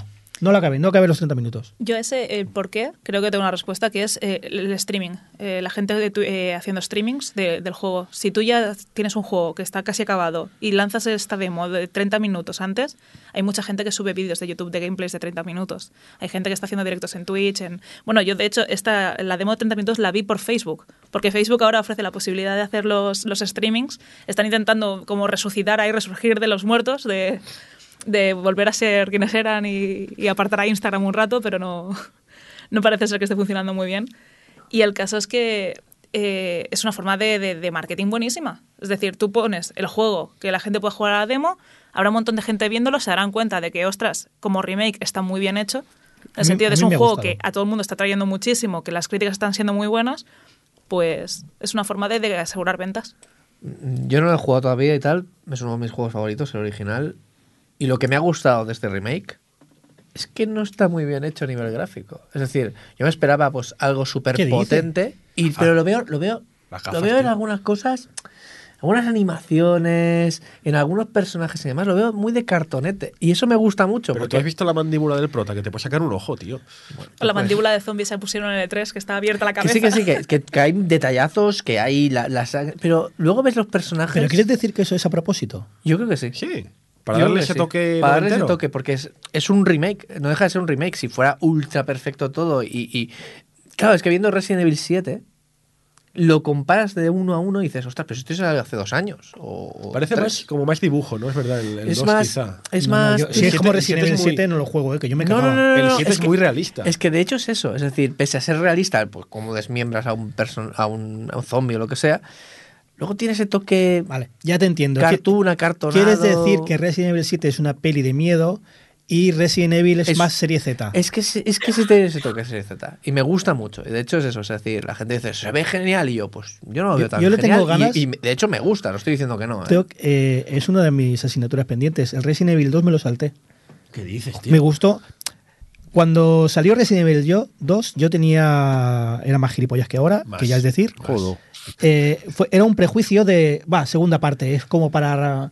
Me lo salté, no sé por qué. Pero si lo anunciaron Eh, eh, el mejor. Me lo salté. Sí, sí, es el mejor, no te lo dudo, pero pasé del 2 al Verónica. Bueno, quiero decir mejor después del 1. O sea, Ah, el era. Ah, el, por uno, supuesto. el, el uno lo jugué en Saturn con las yo también lo jugué en aquellas. Saturn. Con la intro con personajes reales. Oye, pero hay más noticias del Resident Evil, ¿no? Sí, en este caso además ha sido noticia, un, bueno, un artículo, una publicación que hicieron en Deadline confirmando eh, que se estaba trabajando por parte de Netflix en una serie sobre Resident Evil. No paran, ¿eh? El caso es que, claro, todo el mundo, ostras, una serie, en plan de están ahora con The Witcher, están... que Parece que Netflix es eso, lo comentábamos antes, de primero se está metiendo en el mundo de los videojuegos, con Bandersnatch, con, con Telltale, con todo lo que estaba previsto, y a la vez está adaptando mucho tema de videojuegos y cómics a su plataforma. Porque ahora también ha salido la serie de Titans, están, buena es. están on fire. pues el caso es que suena como una noticia interesante, en plan de, vale, pues la, la noticia es esto, vamos a ampliar el mundo de Resident Evil, vamos a aportar mucho más lore a, a la saga, Más, pero, más. pero, ¿quién va a estar detrás de esto? Los mismos que las películas. y es Oh, como, pues no puedes ser fiel al lore si vas a ser el de las pelis. ¿Pero cuál? ¿Las de animación o las de.? La- las de Mila y... Pero no hacen un reboot también de las películas ahora. Tengo Sí, algo he escuchado. Sí, ¿verdad? Pues ahí ya no sé. El caso es que Netflix aún no ha dicho nada, no ha confirmado nada oficialmente. Pero sí que ya se da por buena la noticia, ya todos los medios la han, la han publicado y Netflix aún no ha dicho nada al respecto. Es lo que tiene así un poco intrigada la gente. Esto ha sido los últimos días. Mira, mientras no sea una serie, mientras no sea una serie como Castlevania, que están cinco capítulos en la biblioteca mirando libros, que haga lo que le dé la gana. Uf, oh, Que era muy mala, que, que yo vi dos capítulos así. Os gustan unas cosas. Y ahora la serie esa de, de la niña que juega videojuegos también, muy Qué, mala. ¡Ay, qué rica! Es Oh, qué es malísima. Os gusta solo porque salen referencias a juegos. Por supuesto. Porque como serie es una mierda. Es un asco, es, el, es un tsundere, es la clásica historia de tsundere, tío japonés tonto. Pero a mí me engañáis. Pero le pones un Virtua Fighter y ¡ay, mira! el Pero a mí me engañáis, porque yo leo comentarios Pero y, Johnny, y ponéis no, cosas. Johnny, no. ¡Qué buena es! No, yo me lo creo, la pongo y digo, ¿qué- Johnny, ¿qué, hacen? Johnny, como si no nos conocieras, pavo. O sea, es que también tú, perdona. Pavo. Pavo. ¿Qué, o sea, qué tienes? ¿15 años? Venga, hombre, que tienes dos sí. niños. Oye, Mentales sí. oye, iros al OTV a hablar de estas cosas, hombre. No, Vergüenza. no, el OTV Hombre. ha venido aquí. Sí, también. Este cambio de programa se está empezando ya a petarme la cabeza, ¿eh? Venga, más cositas. Eh, polémica nos traes por aquí, Aida.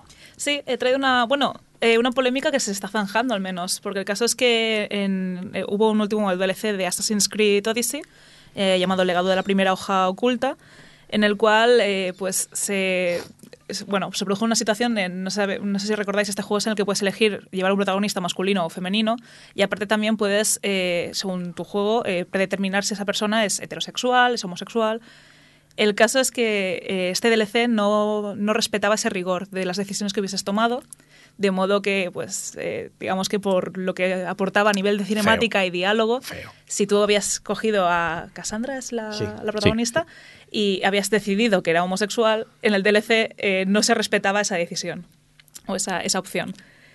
Eh, el caso es que Ubisoft ya pues, ha hecho una, ha confirmado que, que van a hacer cambios en este, en este DLC y pues van a modificar partes de los diálogos y de las cinemáticas para que sea, eh, se respete, hayas decidido lo que hayas decidido con cualquiera de los personajes. Mm, Perdona, Aida. Eh, es que yo no me he enterado nada de la polémica esta porque tampoco he seguido mucho el juego. ¿Hay alguna excusa por lo que no se mm, respetan las decisiones o es por pereza de Ubisoft y ya está? Hay, hay una. Eh, hay una, lo que pasa es que no quiero hacer tampoco spoiler de lo que es el contenido. Lo han dicho todas las páginas, ¿eh? Sí. Todas las páginas donde Vale. he leído la noticia lo han dicho por qué. Además, pero que puedo decirlo porque es algo que pasó no, lo hace a mucho decir, tiempo. lo, voy a decir, lo voy a decir yo y si alguien se Sí, queja, sí, eso pues, es culpa mía. Disclaimer de, de Lo spoiler. dicho, llevas una, llevas una mujer, llevas a Cassandra y decides que eres homosexual y en el DLC tienes un hijo. Con un hombre. Hombre, no, ya. No sí, in vitro. claro. y- No, no, no, la, la tienen al puño en la Grecia antigua, no. Jiji, no in vitro, ¿por qué no in vitro? ¿No habéis jugado a Assassin's Creed? Ya, es verdad. Tengo una duda. Esto de eh, decides que eres homosexual, ¿cómo lo haces? ¿A partir de la historia o hay alguna opción o, o eh, Simplemente creo que es a la hora de relacionarte con la gente un poco lo a más la hora de relacionarte, ¿no? Es un Es poquito. el- eh, tú construyes tu personaje, construyes Vale, tu personaje vale, a raíz de todo lo que estás haciendo durante el juego. La verdad es que eh, han, han dicho precisamente que como construcción de personajes son los Assassin's Creed más completos que hay. Porque precisamente hasta ahora los Assassin's Creed eran muy en plan de este es tu personaje y si no te gusta, pues te aguantas. En cambio aquí, desde el momento que permiten llevar a un hombre o una mujer, ya te están dando la, la puerta de sí. lleva, puedes crear lo que tú quieras. Más cosas. Fun, tú tienes algo por aquí. No, Venga, es que acabo de, a- acabo de ver el, el- de qué va la noticia y ya me he puesto de, de mal humor. La gente es tonta. Venga, cuéntanos. No, precisamente, a ver, que por un lado, eh, todo lo que fue Assassin's Creed eh, Odyssey, yo entiendo que a la gente se haya enfadado con este DLC. Estoy, estoy montando un poco. Sí, estoy sí, sí. Presentando, ¿eh? Yo entiendo que la gente se haya criticado mucho. Quizá alguien dirá, qué tontería. No, no lo es, porque precisamente un juego que te permita algo así desde el punto de vista de la visibilidad, es muy importante, ¿no? Poder dar la opción al jugador que decida quién es él, pues lo veo muy importante. Y que luego, pues venga uno y diga, pues no, pues nada. Y esto es muy bonito y está muy bien. Y hay gente que realmente lo agradece muchísimo en Twitter, ¿no? Por eso, precisamente, quienes dan mucha importancia al tema de la visibilidad y al tema de la diversidad y que haya un poco de todo y que no sea siempre el mismo perfil, es Blizzard. Y uno juego, precisamente, que eso está muy a tope, es Overwatch, en que encuentras perfiles de todos los tipos, eh, razas, géneros, orientaciones y demás. Y hasta ahora siempre había pues algún perfil que lo criticaba más o menos, pero hasta ahora era muy celebrado eso, ¿no? Que puedes crear tu personaje y llevarlo. Cuando se dijo que perdón, cuando se dijo que Tracer era homosexual, hubo algún que otro aspaviento, pero dentro de lo que dentro de lo que cabe más o menos se controló, ¿no? Eso más o menos se controló. Hasta que a principios de año eh, se dijo que Soldado 76 nuestro Bruce Willis, personal, por la voz, precisamente, un poco el personaje más, junto a Tracer, más referencial, ¿no? De la, de la, del juego Overwatch. No que sea homosexual, pero que tuvo una relación con otro hombre en algún momento de su, de su vida, porque apareció una historia, uno de estos, uno de estos bueno, barra cómic, barra novelización de un suceso que le pasó y se dice pues que Soldado 76 pues tuvo una relación con un hombre en algún momento de, de, su vida, ¿no? Y a partir de ahí, pues la red, que sabemos cómo es... Los ofendiditos. Sí, pero es que siempre ha habido ofendiditos, pero es que en este caso a mí me ha, me ha, saturado. O sea, ha sido increíble la cantidad de gente. Y solo hace falta, digo, buscar, buscabas. Yo dije, bueno, había las típicas recopilaciones de, de, de, menciones, pero bueno, no será para tanto. Pero buscabas en ese momento en Twitter, buscabas Soldado 76 gay y, y de verdad que es que daba profundo asco, pero daba profundo, incluso temor, ¿no? Gente frases de gente supuestamente lúcida que decía, no, en mi mente siempre seguirá siendo heterosexual. Ahora que Soldado 76 es homosexual, ya no lo llevo más. Y digo, tío, ¿cómo tiene que ser la cabeza de una persona para pensar eso y, y creérselo, no? Total, que, que, ha habido una polémica muy, muy asquerosa, sobre todo porque a mí, perdonad, yo que siempre con los videojuegos siempre he sido, para mí ha sido como un refugio. Yo tenía esta imagen mental, ¿no? De que la comunidad del videojuego era un lugar como un refugio en el que éramos gente moderna, gente un poco tirada para adelante, gente que no nos estábamos por estas mierdas, gente incluso que habíamos sido perseguidos por nuestras formas de pensar y demás. Y de repente, algo tan bueno, sencillo, simple, se ha convertido en un caso de ataque flagrante contra una comunidad que no ha hecho ningún mal en absoluto. Y me revienta, me revienta sobremanera por, por, por, esta clase de, de, comportamiento comportamiento atroz. Funs, tú po entras poco en el online, tienes una imagen idealizada del mundo de los videojuegos. Lo tengo, por desgraciadamente tengo una Hasta imagen que muy entras idealizada. en el online y Lo ves tengo, lo la tengo. toxicidad que hay, correcto, correcto, que hay en ¿no? el mundo en general. Tienes, tienes toda la razón. Yo todavía es. tengo esta, esta imagen bucólica ¿no? de la comunidad que es totalmente falsa, lo reconozco. Es, yo está tengo, totalmente tengo equivocado. que decir que desde fuera, yo que no juego a Overwatch, yo pensaba que eran gays todos los personajes. De hecho, mucha gente tiene esa teoría. Mucha gente tiene No, esa no, teoría. sí, claro, yo como no juego y lo veo desde lejos, lo pensaba de verdad, ¿eh? ¿Hay un hámster ahora? Sí. Ah, no, no lo he enseñado. Hay un hámster, hay un hámster que va en una bola de, de, de una bola de hámster, sí, sí. ¿Ah, sí? No, pero ¿Qué, qué mundo. incluso se dijo que eso ya me pareció el colmo de los colmos, porque tres días antes, tres días antes de que fuera noticia esto, pues dices, noticia, bueno, eh, salió una noticia que hablaba de que en los casos, corregidme si vosotros lo sabéis, que los casos de, de, que criticaban de que una mujer había sido en la liga de Overwatch, había sido marginada, o no sé qué historia que hay, se la habían inventado Blizzard, algo así, no lo no recuerdo muy bien. Hubo gente que vino a decir, cuéntalo por favor, Rafa. Creo no sé si era que No alguien se hizo pasar por una mujer y luego era mentira. Hubo un escándalo en la Liga. Overwatch. Hubo un escándalo en la Liga Overwatch y, y esto apareció a los tres días, ¿no? Pues cantidad de gente creyendo en la teoría de la conspiración, porque ya me dirás tú, que creía que habían sacado esta noticia porque tapar. sabían que al salir esto todo el mundo empezaría y dejarían de hablar de la polémica de la Liga Overwatch. O sea, eh, yo, ¿what? ¿Perdona? O sea, en tres días hay tiempo de hacer un. Un cómic, Lo dije, lo dije, le dije a no sé quién y le dije. O sea, en tres días ha habido tiempo de hacer un cómic con sus ilustraciones, su publicación, etcétera, etcétera. Y dice, ¿y sabes qué me dijo? Me dijo, no. Es que lo tenían preparado para cuando hubiera alguna polémica lanzarlo y así tapar el, el- el escándalo. Y yo, vale, sí. Y luego nos pondremos unos sombreros de papel de plata en la cabeza porque no nos vayan a tomar las ondas hercianas del, ca- del cerebro. No te joroba, hombre, por favor. ¿Cuántos personajes hay en Overwatch? Un montón. Pues- 20, 30, yo qué sé. Y homosexuales eran 3, 4. Ahora mismo, sí. En mi cabeza Pues- todos. Ya, ya. En tu cabeza es la de muchos. Y de hecho, Y el hámster de la bola ya veremos. y, y de hecho es eso. Es decir, yo, por ejemplo, no juego a Overwatch y Soldado 76 me sonaba de lejos. Y ahora han conseguido, pues eso, o sea, no solo el movimiento, sino que al añadir un lore, que no todos los personajes tienen lore muy claro, le han añadido un lore y le han dado una profundidad, y le han Correcto. dado un, un interés Sí, porque que, ostras, Era, el, era uno de los personajes Soldado 76 más planos que había hasta ahora. es que, Eh, es que precisamente... jugaba con esa, ese precisamente. ¿no? Precisamente yo cuando, cuando vi Soldado 76, cuando eh, Overwatch se presentó, yo lo vi en plan Soldado genérico número 76. De hecho, yo le llamaba, cuando salió Overwatch, le llamaba el, el perfil Call of Duty. Claro, claro. ¿Sabes? En plan, había los perfiles de cada. Había el perfil Doom, el perfil Quake, el perfil Call of Duty. Ya está, tiramillas. Pero no, no, luego. Over- eh, precisamente Blizzard, que son maestros en esto, pues han ido desarrollando y poco a poco van desarrollando todo esto. Pero bueno, que. que- de verdad, que um, ya sé que tienes razón, Mirindo, que no tengo todo muy idealizado, pero es que yo soy así. Ya, ya, tienes pero. toda la razón A ver, humanos, jugar a videojuegos y dejaros de hostias, hostia. Sí, no nos compliquéis. pero es que. eh, pocas veces en mi vida he silenciado palabras en Twitter y esta ya, fue ya. una ocasión. No, tristemente el mundo de los ofendiditos está, está muy candente últimamente y más en redes sociales. Pero la, la cuestión es no hacerles ni, ni puto caso, hablando mal y claro. Y, Ya, pero. y jugar a Sí, pero no. Mirindo. Sí, pero no. Eh, no haces, empiezas no haciendo caso y. No sé. Es muy complicado. No, no me hagáis caso. Que- Se generan nichos. Pues vamos a cambiar de tema radicalmente, porque Johnny, estas ¿Y? navidades eh, Bueno, ha, ha vuelto Johnny el, el camello, el Johnny a distribuir la droga. ¿Ha pasado algo? Y sí, eh, ¿qué me has obligado a comprarme? Eh, obligar es una palabra muy fuerte. Bueno. Sugerir. Tenemos, tenemos los logs, ¿eh? Del Sí, sí, sí, canal está de el Telegram, el, el acoso y Sugerir. derribo, que es que me daba hasta precios por todos lados, donde lo podía comprar. Que No, si yo, estaba, encima- que yo si os no. iba, yo os iba lanzando ofertitas que se iban publicando por ahí. Es verdad, es verdad. Yo tengo la fama, pero el que venía por detrás es este. Y nos hemos comprado tú y yo unas gaficas De VR. de VR Y yo para, para la, la PlayStation. Y yo suerte que soy pobre. Sí. Porque, porque os digo una cosa, es- no, no, no, no, no puedo mirar el chat en, en Tenemos momentos- que, a ver, hay que admitir algo que Sony lo ha hecho muy bien. Ya lo hizo muy bien con la VR, que tienen más de un millón, se dice pronto, un millón de gafas vendidas. ¿Cuánto ya? Sí, sí. Más de un millón. ¿Un millón ya? Un millón. No, no, esa noticia de hace, hace seis meses, más de un millón. Y, es, y este, estas navidades ha hecho una oferta, la verdad es que muy buena, de por 200, y- por 200 euros tenía las gafas y un par de juegos. Sí, Y por 220 tenía las gafas y 5 o 6 juegos.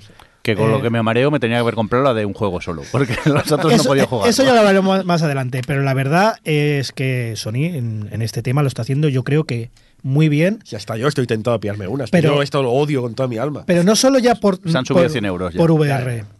Eh, Ya yo he probado varias gafas, de hecho eh, Vive acaba de presentar unas nuevas con traqueo del ojo para el, el punto ciego que... Eso lo- criticabas, ¿no? El traqueo en la Play 4, ¿cómo era? No, en la Play 4 no, eso es un invento con el PC, no, no te... Ah, traqueo vale. del ojo significa... Claro, es que cuéntalo todo, porque luego tú has cogido tu Play y has empezado a hacer tus experimentos. Eh, vamos a ver, en, la, en realidad virtual, por tema de las lentes, hay una cosa que es el, pu- el punto central donde se ve muy, muy nítido. Rafa te está mirando con una cara de ¿qué dice? No, no, sí, sí. sí. Ah, vale, vale. Y eh, cualquiera que se haya probado las gafas sabe que si giras la cabeza para ver, lo vas a ver muy bien, pero si lo que haces es mirar por el rabillo del ojo, Por el rabillo del ojo. empiezas a verlo un poco más borroso. Estas gafas nuevas lo que hacen es seguirte la pupila y de- eh, definir el, el punto nítido donde tienes la pupila. Eso está, está muy bien, pero va a ser muy caro. Y Sony en este caso tiene unas gafas que están muy bien de precio. De diseño son las más cómodas que he probado, tanto para ponértelas Bueno, como para ajustártela con gafas. Yo juego con gafas. sí, yo también, pero estas de pasta es un poco complicado Bueno, son- que me estoy planteando comprarme unas gafas sencillas simplemente para poder jugar Y te cómodo. saldrá más caro que. También está muy bien el sistema de conexión. Coges Sí. una, es una cajita que conectas al Play y al final si, eh, ponerte a jugar en VR es coger el casco y enchufarlo. A ver, que me da igual. Que me da igual. Contad las hostias que os habéis dado ya. Hijo de puta. Es el Johnny. Mensaje de Telegram de Johnny. Llevo 15 minutos en el suelo riéndome.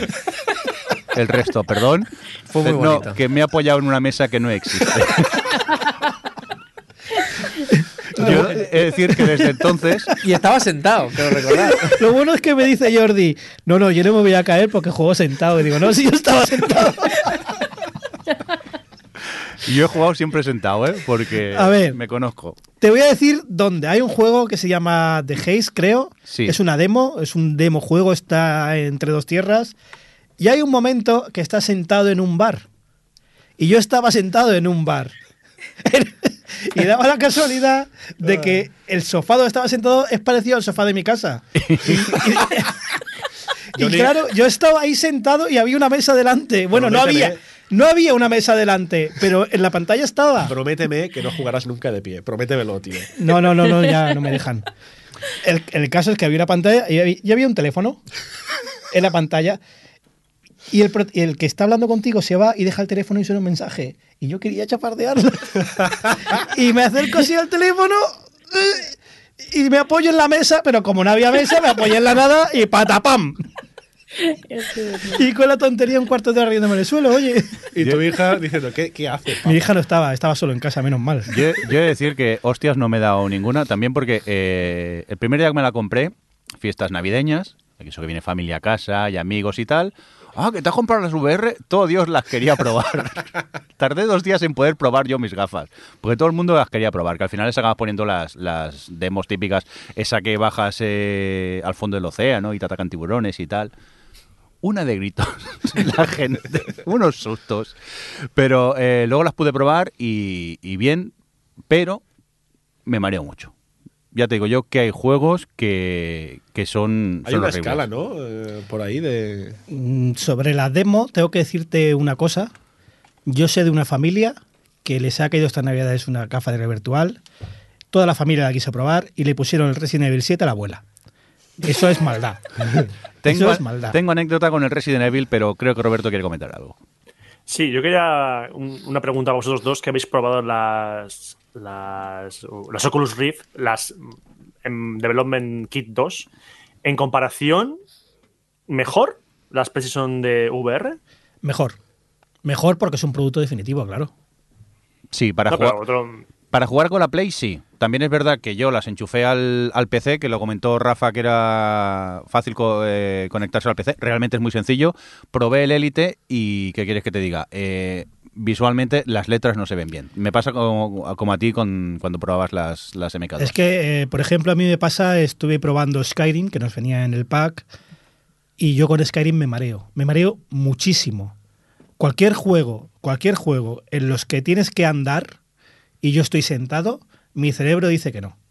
Y jugando me mareo. Pero estuve hablando con un oyente en, por Twitter y me comentaba que, por ejemplo, Skyrim, el problema que puede tener es que Skyrim no está hecho para VR. Ya. Es una adaptación chunga, además de Bethesda, que se ve regular. Ya, está viendo un juego de hace años. Pero ha habido juegos recientes que sí están pensados para VR y yo me mareo igual, ¿eh? O sea, Supongo que también hay que acostumbrarte que cada persona lo es diferente. hay una escala de, de niveles de Eh, lo que puede marearte o no, ¿no? En Wipeout hay una opción que si te mareas la activas y cuando vas muy rápido con, con la nave, lo que hace es ponerte, eh, cerrarte la cabina para que solo veas delante. Entonces no ves los edificios de los lados. Supongo que tenemos que reconocer que está empezando mucho el VR, tienen que practicar mucho con esto. Skyrim puede regular mil cosas, hasta la oclusión de cuando vas muy rápido. Puedes hacer muchísimas cosas. Y además, varía mucho si juegas con un mando o con los move, con control por movimiento. Porque con el mando no estás haciendo tú la acción y con los moves sí. Y a veces, algunas personas, el cerebro eso lo, lo interpreta mejor. Yo, por ejemplo, con Doom también me mareo, pero me mareo menos que con Skyrim.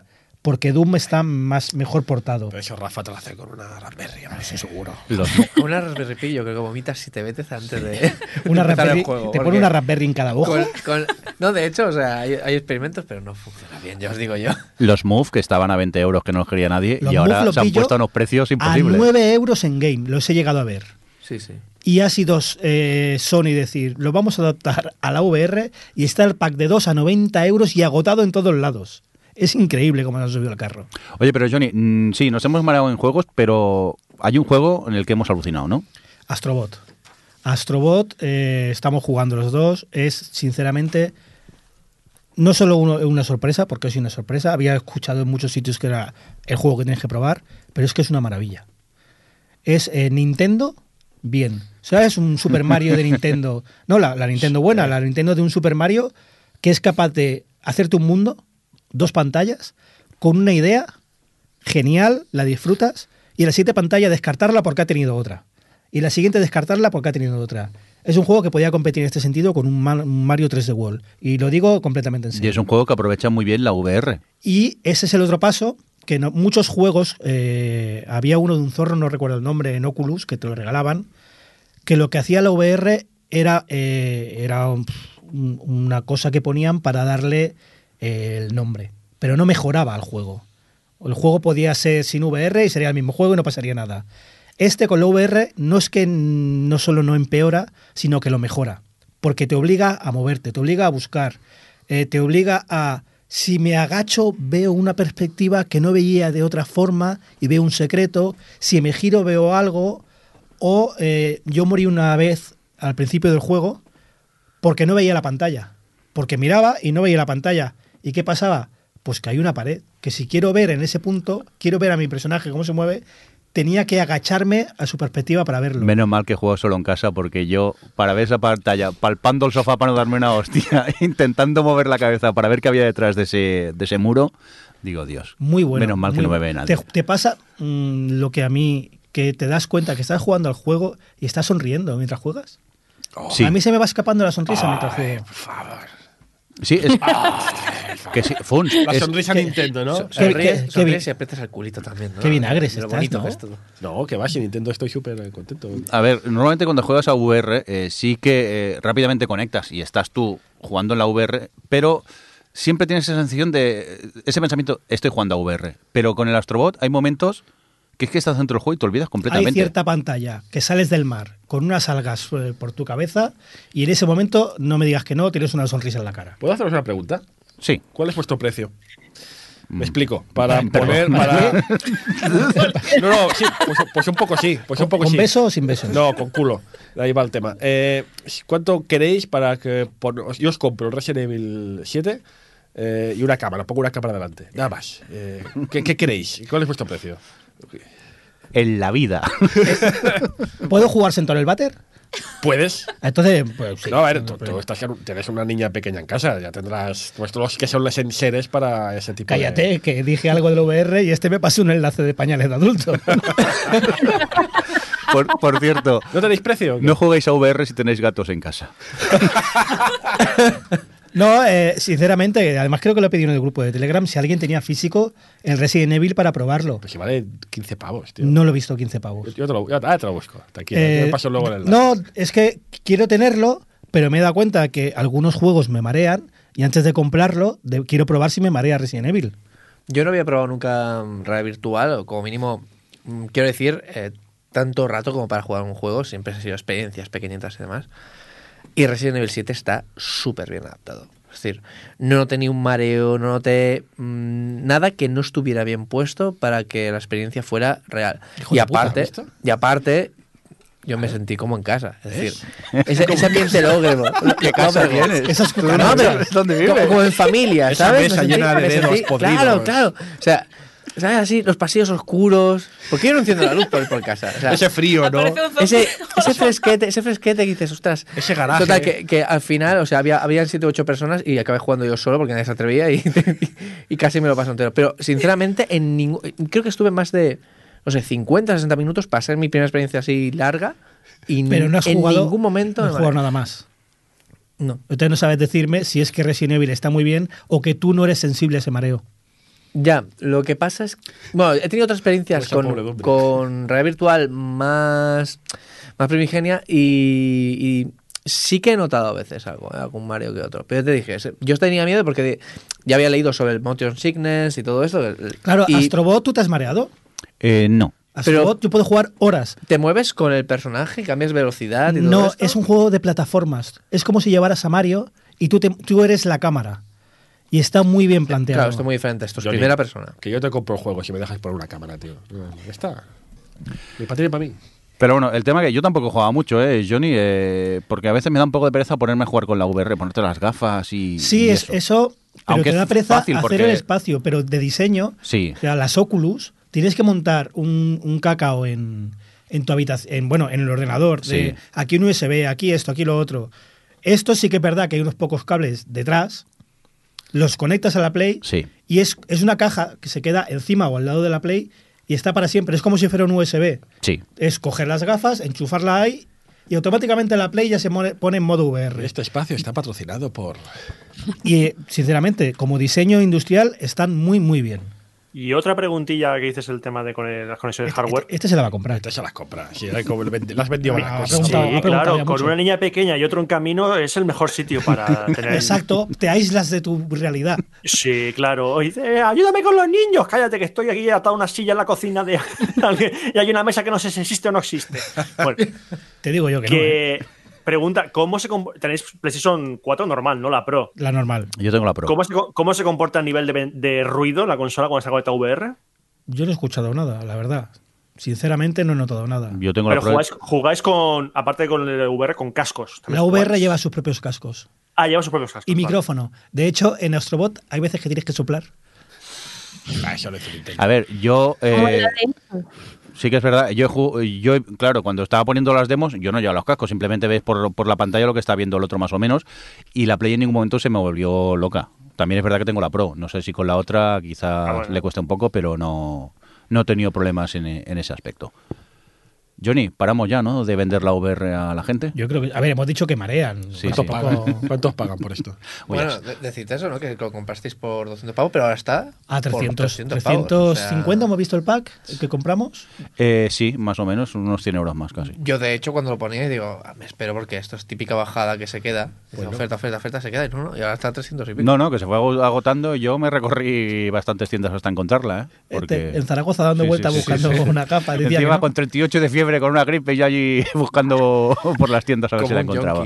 Total, el Johnny me tiene engañado. Sí, fui yo que te obligué. Oye, vamos a hablar, si os parece, de los juegos, a ver a qué hemos jugado y esas cosillas. Empezaremos eh, contigo, Funs. Pues sí, tú, vi- viva Nintendo. Ha sido una Navidad hermosa, ha sido una blanca Navidad, una Navidad, gracias a Nintendo, mi Navidad ha sido más feliz. Y no lo digo en broma. Nintendo ha hecho esta mi, mi Navidad más bonita. Oye, que entre el. Funs de verdad. ¿Y ¿Quién es este No, señor? no, no, no, no, es que es, de- es que es verdad. Miyamoto disfrazado. Es que es verdad, tío. En este programa, John y yo hemos hablado mucho de, de la felicidad que trae Switch a los padres, a la gente ocupada. De hecho, ayer, no recuerdo quién fue, que en el Twitter decía, dice, joder, una, una chica que ha sido madre no hace mucho, decía, joder, es que puse la PlayStation 4, me dejaron una actualización, luego tengo que poner la- el juego y tiene que ponerse la, la- bajarse el tal, y 15 minutos y se pone la niña a llorar, y, y ya he perdido mi tiempo de jugar. Y le contesté, claro, cómprate una Switch. Claro, una Switch. Y en Navidad, pues la felicidad aumenta gracias a Switch, porque en Navidad todos han sido juegos de Nintendo Switch en mi casa. Pack además, o sea, hemos, han venido al mismo tiempo, ha venido el nuevo Smash Bros, ha venido el Splatoon 2 y ha venido el Sonic Mania Plus, que digo, bueno, pues oye, ya había jugado Sonic Bueno, Mania, algún juego malo hay que tener. había jugado Sonic Mania en Play 4, pero es que en Switch es mejor. En Switch es mejor. En Switch es una delicia, lo pones ahí. Dices, me apetece una fase al, al Sonic Mania Plus. Te lo pones y en, en- en segundos estás jugando ya. Pero es una maravilla. hablando en serio, ¿está bien el juego? Sí, ¿Sí? está muy bien. Sí, sí, Bueno, sí, sí. está bien si te gustaron los clásicos. Si no te gustaron los clásicos, no está bien. A ver, yo es que jugaba a Sonic y decía, no está mal, pero me gusta más Mario. En todo caso, siempre hay la nota discordante porque Splatoon 2 hemos tenido problemas en casa porque, claro, o como os comenté hace unos programas, el niño está acostumbrado a jugar al Fortnite con el, el auricular y el micrófono conectado directamente a la consola. Le regalamos el Splatoon 2 y dice, "Claro, quiero hacer lo mismo, quiero jugar en internet al Splatoon 2. No. Y dije, no porque hay que poner el móvil y, y dice, hay que sacarse una ingeniería. Y me dice, y me dice, no lo entendía. Dice, ¿qué, qué- qué móvil ni qué tal? Si que en el Fortnite juego directo. Digo que no, que no, que hay que poner, le digo, hay que poner un aparato con forma de calamar. Y dice, ¿qué dice, viejo? ¿Qué dice? Es que aparato- ¿eh? Eso es el Splatoon. Claro. Dice, ¿qué dice de un aparato? No, no, el, el Splatoon, evidentemente. Claro, Digo, claro. que hay que poner un aparato con forma de calamar. Calamar. Y digo, mira, mira, estamos en medio de la calle yendo al colegio, llegábamos tarde, paré en seco. Dije, que sí, que sí, que no me. Mira, le busco en internet en Google el aparato conector de tal. Y dice, y dice que el niño. Dice eso en Photoshop. ¿Y, y llegaste tarde al colegio? Y llegué tarde al colegio por enseñarle la tontería del. ¿Y del explicaste por qué llegaste tarde? Eh, Le estoy no. enseñando un calamar al niño. Por suerte, no nos- cuando llegamos tarde al colegio no nos piden explicaciones. Nos dice, ah, que suba. Pero a, a margen de eso, muy bien. Y de hecho, no, quiero, no hace falta. Splatoon 2 apenas he jugado y al Sonic Mania Plus ya lo comenté en su día. El que más he jugado ha sido Smash Bros. Que bueno, eh, es un Smash Bros. O sea, ya, ya se sabe lo que juegas. No es una, oh, qué sorpresa, qué maravilla. Pero bueno, es un, he he de decirte que es un Smash Bros. que me ha gustado mucho porque los últimos Smash Bros. no acababa de entrar. Porque yo venía del, del el Melee, que es el- mi favorito de todos, que para un jugador creo que ha sido el mejor de todos. Y en este no hay un modo tan chulo como los del Melee, pero hay modos muy, muy chulos para jugar en solo, en tú solito ahí tranquilamente. Hay un modo, una especie de RPG que tienes que ir descubriendo un mundo que está muy interesante. Y bueno, el aluvión de personajes es que es un no parar. O sea, es, eh, hay personajes para aburrir, siempre te van apareciendo nuevos, es una locura. Y ahora encima a- añadirán más, porque también hacen un. Fíjate, Nintendo haciendo un pase de temporada. Dices, ¡uh! Ah, 2019, enhorabuena, chavales. Ah, eso sí que se apuntan, ¿eh? Eso se han apuntado rápido. Pero van a llegar más personajes. Es una locura, un- una locura total. Pero bueno, es un Smash Bros. Ya sabes lo que compras y está a la altura y vas. Así que bueno, si tenéis una Nintendo Switch y os gustaron los Smash Bros., pues es indispensable. Y ya está. Muy bien, pues vamos a seguir. Eh, si es hora, nos vamos a ir a tomar un café porque Adri nos va a hablar del Horizon Zero Dawn, ¿no? Sí, bueno, yo es que no puedo abarcar todo lo que diría de este juego porque realmente lo tenía, lo había retrasado mucho, bueno, aparte de porque no tengo, no tenía la PlayStation 4, eh, porque en su momento me gustó mucho el Breath of the Wild y veía como muchas similitudes y tal, y la verdad es que ha tenido en mí un efecto súper parecido de obsesión y de, de sí, de echarle ahí todas las horas porque no podía dejar de pensar en ello. A ver, de todo lo que se podría comentar, yo creo que lo que más me ha impresionado y lo que más me ha gustado ha sido el universo que crea. Porque eh, es que ya no es que hayan creado una historia principal que es así, bueno, pues es una historia de ciencia ficción, que no es original per se, pero que la forma en la que tienen de desarrollarla eh, y de, sobre todo, de gestionarla a lo largo del juego está muy bien, sino que es que han realmente no hay unas secundarias que están al servicio de la principal, no está todo como, no está todo al servicio ni de la protagonista de su viaje ni de la historia principal, sino que se nota que han diseñado un mundo en que hubo un apocalipsis y pensaron muy bien eh, en aquel apocalipsis cómo le afectó a la gente lo que estaban haciendo, lo que estaba pasando, te dejan un montón de pistas por todo, por todas partes, todos los personajes secundarios, bueno, las, las, las misiones secundarias que tienes eh, son interesantes y te cuentan algo de ese universo eh, y no las haces porque, bueno, obviamente te dan experiencia y todo esto, pero que se han currado muchísimo en, desarrollarte personajes diferentes, hay muchísimas eh, eh, no sé, personalidades dentro de los secundarios, de hecho, hay veces que te encuentras con gente que son verdaderos imbéciles. Y llega y en plan, mira, te voy a ayudar porque yo soy una persona empática y compasiva, pero eres un gilipollas, me hace mucha gracia eh, ella, el, el carácter que tiene, pero... mm, pero esto, y antes que decís esto del Overwatch, me encanta en el Horizon cómo la diversidad es súper natural. porque hay, bueno, hay gente de toda la raza, de todos los sexos, en todo tipo de posiciones o todo tipo de, problemas que tienen. Y, mm, y no sé, además, de hecho, pensando en el, el 2 cuando lo hagan, molaría que, claro, que hay una cosa que pasa con esto y es que em, me hizo pensar que según parten de la historia, em, al principio que no saben nada de lo anterior, ¿no? En esto tiene mucho que ver con el Zelda. En plan, pasó algo hace mucho y vamos a ver qué, pasó, ¿no? Y la, la- a ver cómo lo explico. La humanidad ahora no tiene información de nada de lo que pasó antes.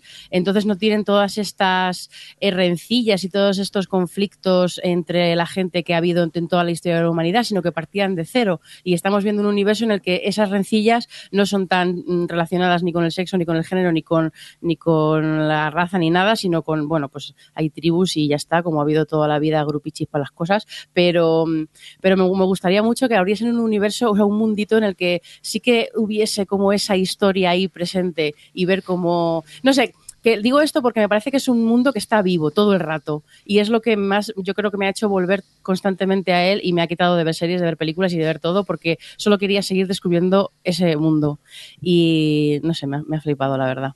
No podemos añadir nada más al, al juego, ¿no? Los que Al juego no, pero yo tengo que decir eh, The Last of Us, Zelda, ahora este, y dice que son los juegos los que les causan una obsesión.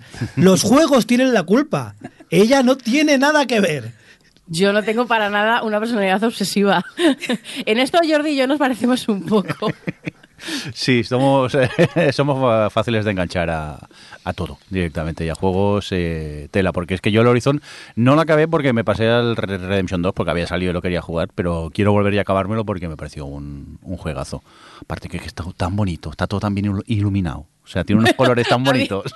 A mí Robert me decía, pero déjate de dirigir el juego, porque eh, me gustaba tanto la luz y, bueno, sí, sobre todo eh, la luz y, y el entorno que crean y tal, que todo el tiempo me estaba moviendo la cámara para que fuese un plano bonito.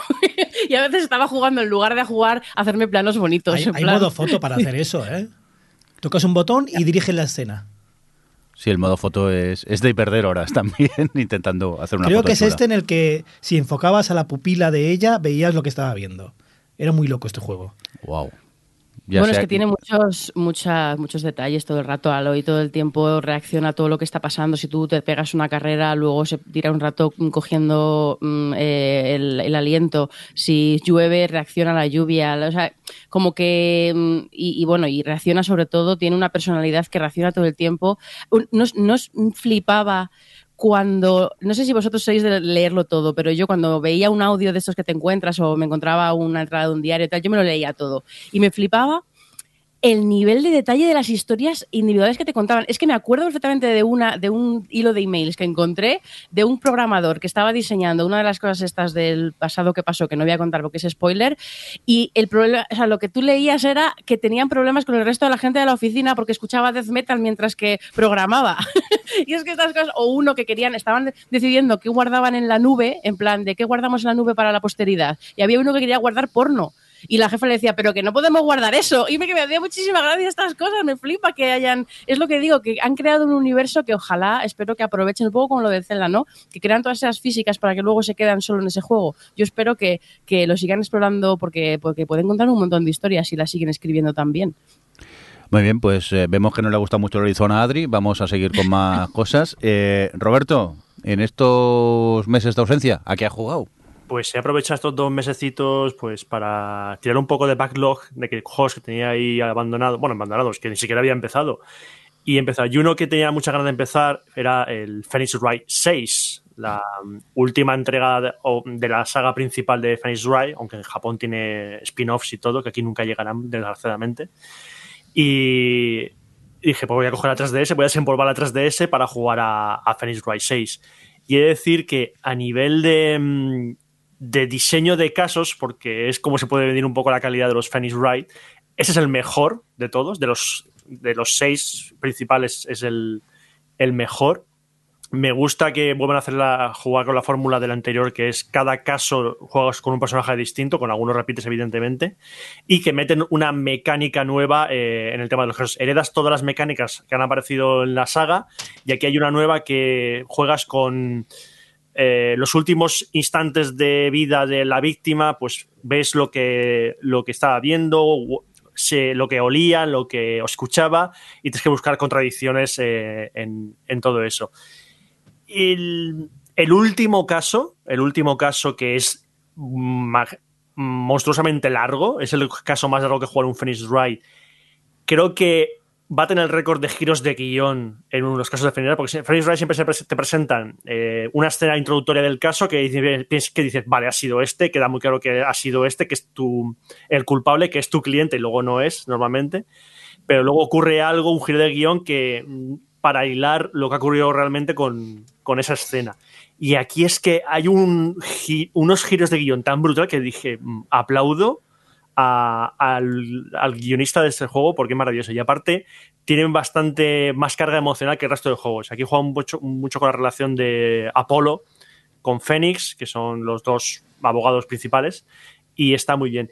Lo que no me gusta de la, del Phoenix Wright 6, que es lo que no me gusta con el Phoenix Wright, es que no tiene en cuenta que tú sepas deducir dos pasos por delante que él. Si tú estás jugando en un momento con un, unas pistas eh, y sabes que no puede ser tal razón por, porque tú has deducido esto, no puedes presentar esa pista que tú has deducido que contradice al testigo, porque el juego quiere que tú antes pases por un paso anterior. Entonces, muchas veces me he encontrado y digo, pero oye, que sí, que tengo razón porque esto, el tío está, contra, está diciendo mentira por esta razón. Y no, es que resulta que tienes que haber presentado antes otra prueba en otro momento, en otra frase, para, para seguir la lógica del juego. Yo creo que si la gente de Capcom le puede dar un poco más de dinamismo a la hora de cómo em, descubrir las contradicciones, estaría bien, porque aquí el momento es mm, sigue mi guion y de ahí no te salgas a la hora de presentar las pruebas en tal momento, porque si no, no vas a jugar como yo diga. Ocurre em, con todas las veces, una, dos veces, como mucho. El resto del juego a mí me, me ha encantado. Muy bien, pues tomamos eh, nota de este Phoenix Wright 6 y Aida, ¿a qué has jugado tú? ¿A qué juego raro has jugado tú? ¿O no? No ¿O- tan raro esta ¿no? vez. A ver, No. cuéntanos. Uno bastante normal. He estado dándole a Sherlock Holmes de Devil's Daughter, que es Mm. la continuación de, del de eh, Testament of Sherlock Holmes, creo recordar. Que son juegos que me gustan mucho por la narrativa que tienen, pero luego cuando me pongo a jugar me frustro y me ofusco un montón porque tienen un montón de mecánicas que, a ver, tiene que ver con la acción que está pasando, pero a veces está un poco forzado. Entonces me, está pasando eso que al jugarlo, eh, pues no sé, hay momentos que llevas, por ejemplo, alguno de los, de los espías que tiene Sherlock eh, repartidos eh, y tienes que hacer pues, una persecución a un chico para ver hasta dónde va, cuántos ratos está allí, investigar un poco sin que vean que eres Sherlock Holmes. Toda la secuencia esta tienes que ir oc- ocultándote todo el rato, luego vas por no sé dónde, es como muy repetitivo y al empezar el juego son mecánicas que se hacen muy difíciles, pero luego no, no sube la, la dificultad a lo largo del juego. O sea, lo que aprendes al principio que te cuesta repetirlo 30 veces, a lo largo del juego van a ser exactamente el mismo nivel y ya lo harás a primera y seguirás. Entonces combina mucho esto, el ir en modo sigilo persiguiendo a alguien, el salir corriendo de alguien que te estaba persiguiendo, a hacer equilibrio sobre un sitio que estás intentando subirte para no sé como que lo fuerzan demasiado para lo que realmente quieres hacer que es eh, pues asociar distintos conceptos para resolver el caso. Que esta parte quizás es la, la menos relevante. O sea está en el juego tienes que ir haciéndolo pero no es lo que te lleva más rato para nada. Entonces me está gustando porque la historia me gusta mucho porque el juego está muy bien hecho. Tiene muchos momentos que es eso que es como un Assassin's Creed en el momento que te estás moviendo por Londres y por lo demás, pues me gusta, pero por eso es más la historia que no el hecho de, de que O sea, sea, un juegaco. Es, es un sí, pero sin, tirar- sin tirar cohetes, ¿no? Es un sí, pero no me gusta que me compliquéis tanto para que, para que pueda saber yo qué pasa en la historia. O sea, a lo mejor es un juego que no acabo por eso, por el hecho de... Es que ya me, me he cabreado de estar haciendo estas mecánicas tantas veces. Recuérdanos el nombre del juego, por favor. Sí, este es el Sherlock Holmes de Devil's Daughter, la, la hija del diablo. Muy bien. Eh, hombre, Rafa, tú estás jugando a juegos corticos, ¿no? De partidas cortas, Sí, por lo que sí, veo. no, o sea, esto de, de ocupados, o sea, lo estoy empezando a notar más que nunca. Bueno, yo, lo de siempre, yo juego en directo y tal, y generalmente juego un juego cortito, lo juego una hora, hora y media, luego lo comento y al siguiente juego para el siguiente directo. Pero- Y en este caso, ¿no? Desde pero- Navidad, o sea, desde fiestas, que un, un, un espectador mío se le ocurrió, se le ocurrió regalarme el Euro Truck Simulator y me han dejado un volante y que Y no lo puedo dejar y que no y, y que no lo puedo dejar o sea es, es no es que sea realista no es que, es que es agradable es, es me siento identificado también contigo mi lindo porque sabes esto de simplemente estar ahí conduciendo se me está haciendo muy agradable Rafa, ¿has jugado con el tracking de cabeza colocado en una gorra? ya me lo la explico. Raspberry Pi no ah, no no la verdad es que no cómo va eso Es que yo, yo probé el Euro Truck Simulator, el primero, en casa de, de, de DR, conocemos. Y me dice, espérate un momento. Y me coge una gorra de camionero, me la pone y dice, espérate un momento, que encima de la gorra te pongo esto. Me puso un plástico en la gorra y en el ordenador tenía un, un- no sé si con la webcam lo hacía, entonces te traquea la cabeza. no Entonces, estás en el camión y puedes asomar la cabeza por la ventanilla del camión, inclinándote. Y yo dije, ¿dónde ha estado esto toda mi vida? O sea, es ser camionero 100%. O sea, girabas la cabeza hacia el lado y veías el asiento del conductor. Era maravilloso. Pues tendré que probarlo para completar mi experiencia de camionero, teniendo en cuenta que lo que hago es eh, ponerme Hemos perdido Rafa. radio hemos perdido. teletaxi, radio teletaxi para conducir por Europa, justo a Molinero ahí a tope, que por cierto me he dado cuenta de que, claro, pues yo pensaba que justo Molinero era universal. Y claro, como me ve gente de, de todo el mundo, literalmente, eh, pues no, hay gente que me dice, ¿y esto, ¿y esto qué tiene este acento? Que hablan cata, cata- que eso es catalán, no, eso no es catalán. ¿eso qué es? Y está siendo muy emocionante. Pon a Federico. Ostras, de hecho lo puse una vez y, me- y- y- dijimos, quita, quita, que esto... Yo tengo una sugerencia para el setup que es ponte una bombilla de estas que, que simula la luz solar y ya que esté poniendo moreno el brazo Ostras, también. solo uno. solo uno. Exacto, solo uno. De hecho, voy a hacer lo que me dijiste también en, en- en el chat de, de ocupados, que es eh, voy a poner una hawaiana y también se me ocurrió un, un ambientador de pino, al- algo así para. Si te está gustando el tema este de llevar paquete de un lado a otro, yo te puedo recomendar otro juego. No, espera, Johnny. De hecho- es, de es hecho, que lo tiene. es Se lo que- han regalado. Es que me lo han regalado. Te han ¿eh? regalado el ¿Quién- Elite. ¿Quién me lo ha regalado? ¿Qué está pasando? ¿Qué, qué está pasando? ¿Por qué no lo juegas? Porque, porque estoy conduciendo por la tierra, ¿sabes? poco. Con Radio Teletaxi, que en el espacio no se oyen tus gritos, pero tampoco Radio Teletaxi. Entonces tengo que ver cómo lo hacemos. Por cierto, Johnny, el, el Elite, mm, que estamos en guerra, ¿no? Eh, que se nos ha ido de las manos completamente el juego, Estamos- ¿no? Ya. Están, están. Yo estamos en el búnker. No, Sí, no, no, no, no. no, no, no, no, no os quitéis responsabilidad, apechugad con vuestros, con vuestro séquito. A mí me dice el Johnny, graba esto, yo lo grabo sin leer mucho, me lo oigo y digo, pero esto estamos organizando una guerra. Es una aquí". figura de paja, Y- tío. Sí, sí, totalmente. Yo no sé qué ¿Te pinto. has dado cuenta del detalle? Me lo grabo sin leer mucho y luego lo oigo a ver qué dice. Claro. Encima, el otro día entró en Twitter, veo un cartel que pone se busca y una foto mía y dan 10 millones. Digo, ¿pero esto qué, qué ha pasado? Se busca el emperador. ¿Te parece poco? Que se me ha ido de las manos, que yo, que yo era muy feliz, que yo soy un emperador hippie, que yo propago la paz por el Sí, universo. sí, sí, sí, Sí, acólitos. sí, propagando para así está. Ya, ya, pero vamos, que menudo pitote. ¿Has entrado mucho en el juego o te da miedo como a mí? Es que creo que somos los malos. No, no. Confirmamos. No, no lo creas. Somos, somos los malos. No lo sé. No lo creas. ¿Y, y queréis que me una a vosotros? ¿Para que haya uno más? Sí, hombre. El eje del mal, tío. No lo sé, que se nos ha ido, pero el problema es que cada vez se va apuntando más gente al grupo. Ay, déjame. Vámonos a explorar tú y yo. Sí, es, eh, pero lejos de- Sí, del pitote. Os Vamos a Vamos a cambiarnos el nombre Y la cara. y la cara y, y jugamos tranquilamente. A ver, eh, Adri, tú has jugado a más cositas, por cierto. Sí, pues yo he jugado a más cositas. Bueno, solo quiero mencionar muy rápido, antes de otro. El Muy rápido, no ¿alguna creo. jugada? Sí, sí, muy rápido.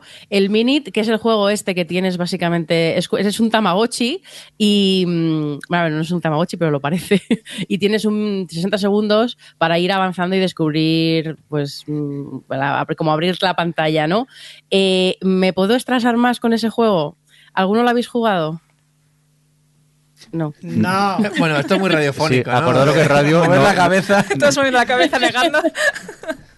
Pues es que eh, básicamente es eso, tú lo que tú consigues avanzar en, en, la vida que tienes, eh, pues el- se te guarda. Si consigues una espada, pues se te guarda. Pero digamos que cada 60 minutos mueres y entonces tienes que gestionar muy bien tu tiempo de vida para ir eh, haciendo las diferentes cosas y abrir, abrir un poco el mundo y descubrir qué está pasando. Bueno, hay una maldición. en fin. Pues bueno, obviamente 60 segundos que tienes ahí el reloj. Mira, yo que juego mucho porque me gusta desconectar y tal, eh, el Minute es lo más, o sea, me ha generado ataques de ansiedad, 140 vidas tardé en pasármelo y cada vida me dolía todavía más. Pero mm, uno que quería comentar que, mm, que me ha gustado mucho es el Oxenfree, que este creo que lleva llevaba ya tiempo en Steam y tal, pero hace poco lo pusieron en la Switch, la Switch for the Win. Y bueno, me ha gustado muchísimo. Es, un, es como una aventura gráfica. Mm, sí, básicamente es- hay un grupo de chavales que llevan a una isla en plan a pasar la tarde de, de botellón y empiezan a pasar cosas sobrenaturales. Y entonces, bueno, pues es una historia así como medio de terror con todas las... mm, los clichés un poco básicos ¿no? de, de las historias de adolescentes que están solos por ahí, tienen que les pasan cosas ¿no? de terror, pero me ha gustado mucho cómo el juego aprovecha la mecánica de que tú tienes que ir eligiendo los diálogos, cómo se interactúa entre ellos, porque tiene sus rencillas, una tiene un trauma porque su hermano se ahogó y se siente culpable, bueno, pues es un poco de explorar todos esos conflictos adolescentes que tienen, tú eres simplemente, vas eligiendo los, los diálogos y tal, y está muy bien escrito, es todo como muy sutil, y además tiene un juego ahí de, mm, de rebobinados, de volver atrás en el tiempo, de diferentes líneas temporales. Ahí hay uno, como una cosa muy, muy peculiar que lo utilizan muy bien. O sea, como se mezcla la mecánica del juego con lo que te está contando sobre, pues bueno, pues un poco parecido al, Life is Strange, ¿no? Que lo que dices tiene importancia, lo que, lo que cómo reaccionas o cómo eh, hablas con la gente tiene importancia y todo está también el, el querer volver atrás en el tiempo para mm, evitar una catástrofe, o sea, algo que te, que te ha causado mucho dolor, en fin, este, explora un poco esto y lo hace muy bien con todo como muy sencillito y además es un juego que te invita a hacer varias partidas porque pueden haber muchos finales y el propio juego mm, juega contigo y con lo que tú sabes de él para también en las segundas partidas, no simplemente hacer empezar desde cero, sino que es como seguir hacia adelante. Y no sé, está bastante curioso. Yo lo recomiendo porque además está, yo lo compré a 5 euros en un, en un descuento de estos que había, en un descuento de los pocos que hay en la eShop de Nintendo, lo pillé de casualidad. Y si os gustan este tipo de historias, la verdad es que es uno de los que más me han gustado en este palo. Yo quería matizar que el juego además tiene un deja así muy a lo, a lo Twin Peaks y tal, que me encantó con el tema este de, de, fenómenos paranormales. Y sí que es cierto que tiene el componente este de, de, decisiones, de que desbloqueas como distintos finales, pero que solo es el resultado de ese grupo de amigos con cuántos amigos acabas al final de, de la historia. o sea, es en plan de... afecta las relaciones que tienen entre ellos. Pero sí que es un título muy recomendable y no deja de ser también eso, point and click, es, es aventura gráfica propiamente a pesar de que tenga todas estas mecánicas más a lo Life is Strange y tal, es como lo, lo tiene pero todo muy sutil. Más cositas. Volvemos contigo, Roberto. ¿Qué quieres comentarnos? Pues mira, otro juego que tenía mmm, bastante apartado, de hecho, de varias plataformas porque siempre aparecen muchos bundles de regalo en PC, es eh, Deponia.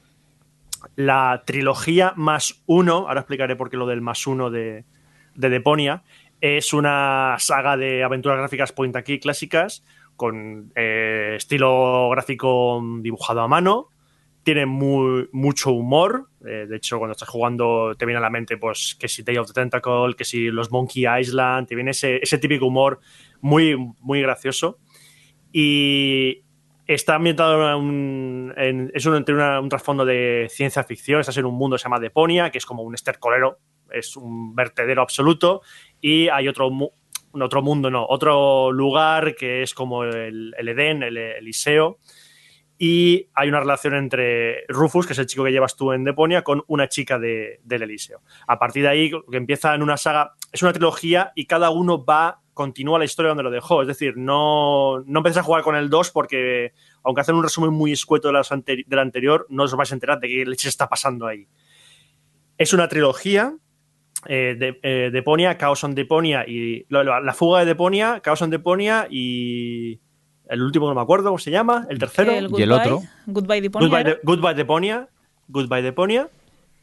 Y luego está el más uno que es eh, Deponia Doomsday. Ahora explicaré lo del más uno por qué.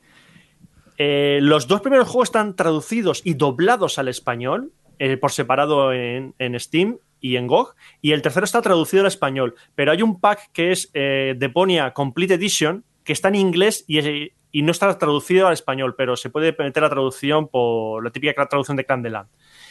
Y lo de la trilogía más uno lo digo porque tú acabas de la trilogía y parece que ocurrió una polémica parecida a la de Mass Effect 3, que el final no le gustó a la gente. No les gustó el final, a mí la verdad es que me parece un final bastante correcto. Y dijeron, pues bueno, pues en vez de sacar un DLC para el final, sacamos un juego nuevo, que es The Pony Doomsday. Y es una de las mejores historias sobre viajes en, no voy a decir de qué, pero viajes temporales que he visto en mi vida. Es una puñetera locura de guion de ciencia ficción, viajes temporales que me pareció maravilloso.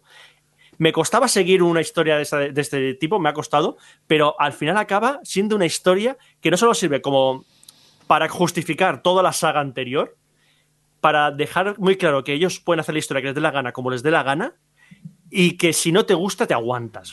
Era un juego, una declaración de intenciones hecha cuarto juego. Me parece maravilloso. Recomiendo muchísimo que juguéis a los de Ponia. Eh, están muy, muy, muy baratos y no sé si está en console, en Switch o algo, pero sé que está en PC. Es que está, seguro que lo tenéis en algún bundle que os ha caído porque ha aparecido en los bundles de Humble Bundle, por ejemplo, muchísimas veces. Jugadlo porque es maravilloso. De hecho, esta semana estaba toda la saga gratis durante un día y poco. Así que sí. es posible ese es el, que ese es el, ese es el complete, ese es el Complete Edition, que es el que está en inglés, pero sí. que si buscáis en Clandelat tenéis la, las traducciones. Muy bien, pues tomamos nota de estos de Ponia y Aida, vamos contigo. Pues he estado jugando también a Soul Calibur 6, por fin, porque lo pude probar en la Barcelona Games World, pero me la, me la ha dejado un amigo. Y el caso es que, ostras, eh, yo, bueno, después de Soul Calibur 5, que quitaron el personaje que siempre cogía, que es Talim, me quedé súper hecha polvo porque, bueno, hicieron un, una cagada en ese juego que es eh, coger todos los personajes y ponerlos como muchos más años adelante en el tiempo, donde ya no llevas al personaje que, que solías llevar, sino al hijo que ha tenido, que sigue, mantiene el mismo estilo de lucha, pero A nivel de historia, pegaron un salto ahí que eh, no gustó. Y aparte es eso, entre una, de, las, de las consecuencias fue que además Talim desapareciera de la parrilla y su estilo de lucha también. Entonces, el poder volver a jugar con Talim eh, en, el, en el nuevo Soul Calibur me ha gustado mucho. Eh, el personaje que han invitado en este, en este juego ha sido Gerald de Rivia, lo cual está muy chulo porque es, eh, eh, combina magia con, con las espadas y es un personaje que es, es bastante agradecido de llevar. Y el problema está en que, claro, los fighting eh, me suele interesar bastante la historia, pero sobre todo cuando viene con unas cinemáticas, pues no sé, es un juego de Namco, estoy acostumbrada a Tekken. Y en este caso cada vez han optado más por el modo historia en el que hay un montón de texto que acaba siendo un, un auténtico coñazo. O sea, yo llegué a casa en plan de quiero desestresarme, quiero dar a hostias y, y me encuentro con una bueno, unos parrafotes ahí de que si Killik se ha encontrado no sé quién, no sé dónde y tal, que no, no, no interesan. Se acaba optando por ir al modo arcade y pegarme de hostias directamente y, y abandonando los dos modos de historia que tiene. Hay uno que es el modo historia de lo que toca ahora por lore y hay otro que es un modo historia con un personaje que creas tú de cero y se va encontrando con una especie de manifestación y se va volviendo cada vez más, más chungo y puedes elegir eh, eh, si el camino del bien o, o el del mal. Muy bien, pues eh, tomamos nota y vamos a por Adri de nuevo. ¿Qué nos quieres contar? ¿A qué más has jugado? Bueno, pues por fin jugué a Moonlighter, que mm, es un juego que me llamaba muchísimo la atención por el concepto, porque era como el juego perfecto para mí. Porque por un lado, bueno, eres un tipo que tiene una tienda que a la que van los héroes, la típica tienda a la que vamos nosotros cuando jugamos a cualquier juego, eh, van a buscar materiales, a buscar espadas, a buscar pociones, a buscar cosas que necesiten para, para seguir siendo héroes. Y por la noche eh, lo que haces es ir a mazmorras para conseguir objetos nuevos que vender en tu tienda. Entonces, pues, a ver, tienes la, por un lado eso, el ir de mazmorreo y tal, y por el otro, toda la gestión de la tienda, que a mí siempre es algo que siempre me suele gustar en juegos y tal, ¿no? Y claro, la idea y lo, bueno, los diseños, así es como muy bonito el juego, pero la verdad es que al final se me ha quedado un poquillo corto, porque no es que esperase yo nada tipo, yo que sé, obviamente, como el Horizon, ¿no? Que tienes un montón de armas, el mundo este de las habilidades es maravilloso y puedes hacer un montón de cosas, pero digamos que después de que pasan, son cuatro mazmorras más una final, después de que pasa la primera mazmorra, ya todo se basa no en conseguir armas nuevas o mecánicas nuevas o cosas nuevas que le den un poquito de, mm, que haya como una curva, ¿no? De, o de aprendizaje o descubrir cosas nuevas dentro del juego, sino que simplemente es conseguir más dinero para mejorar tus armas y que pegues más y, te pases las mazmorras y simplemente eso pagando más o, o que te cures más vida porque las, mm, las pociones que compras son, son más caras y entonces te recuperan más. O sea, como que no han hecho ahí un trabajo de que el juego te mantenga un poquito eh, interesado en, descubrir qué más, qué, qué te va a aportar nuevo la nueva mazmorra, porque cada una tiene como una especie de ecosistema diferente, pero en el fondo son todas muy parecidas. Y ya en la segunda se hace bastante repetitivo. A ver, eso, aunque no descubras nuevas habilidades ni cosas nuevas ni tal, es muy simpático y, y es- no tiene muchas más aspiraciones, pero bueno, en ese sentido se me ha quedado bastante cortito. Tenía ganas de jugarlo. Me parece un buen juego para llevar en la Switch, pero bueno, eso que, que, que poca estrategia y muy facilito y un poco repetitivo. Muy bien, pues ya para acabar, Roberto, cuéntanos. Pues dos juegos para terminar. Uno es un juego de móvil, que es Brawl Stars, que es el último juego de Supercell, los creadores de Clash of Clans y Clash Royale. Nunca había jugado esos dos juegos, no me llama la atención, pero a raíz de un amigo que me dice que estaba jugando, que me un montón un pequeño clan jugando al Brawl Stars, pues dije, voy a instalármelo porque tampoco tengo un juego así para jugar en el nuevo iPhone que, para sacarle partido. Y estoy bastante enganchado. Es un juego que básicamente consiste en llenar barras de progreso cogiendo objetos. Y para conseguir esos juegos tenéis otro juego que es el de el juego principal. Que es una mezcla entre mm, Dota, Overwatch, mm, distintos modos de juego. eh, de, que duran partidas que duran muy poquito, duran muy pocos minutos. Eso es una cosa que me llamó la atención, porque estás aburrido, te pones a jugar eh, dos minutos y acabas. Entonces, si te da más tiempo, juegas varias partidas, si no, no.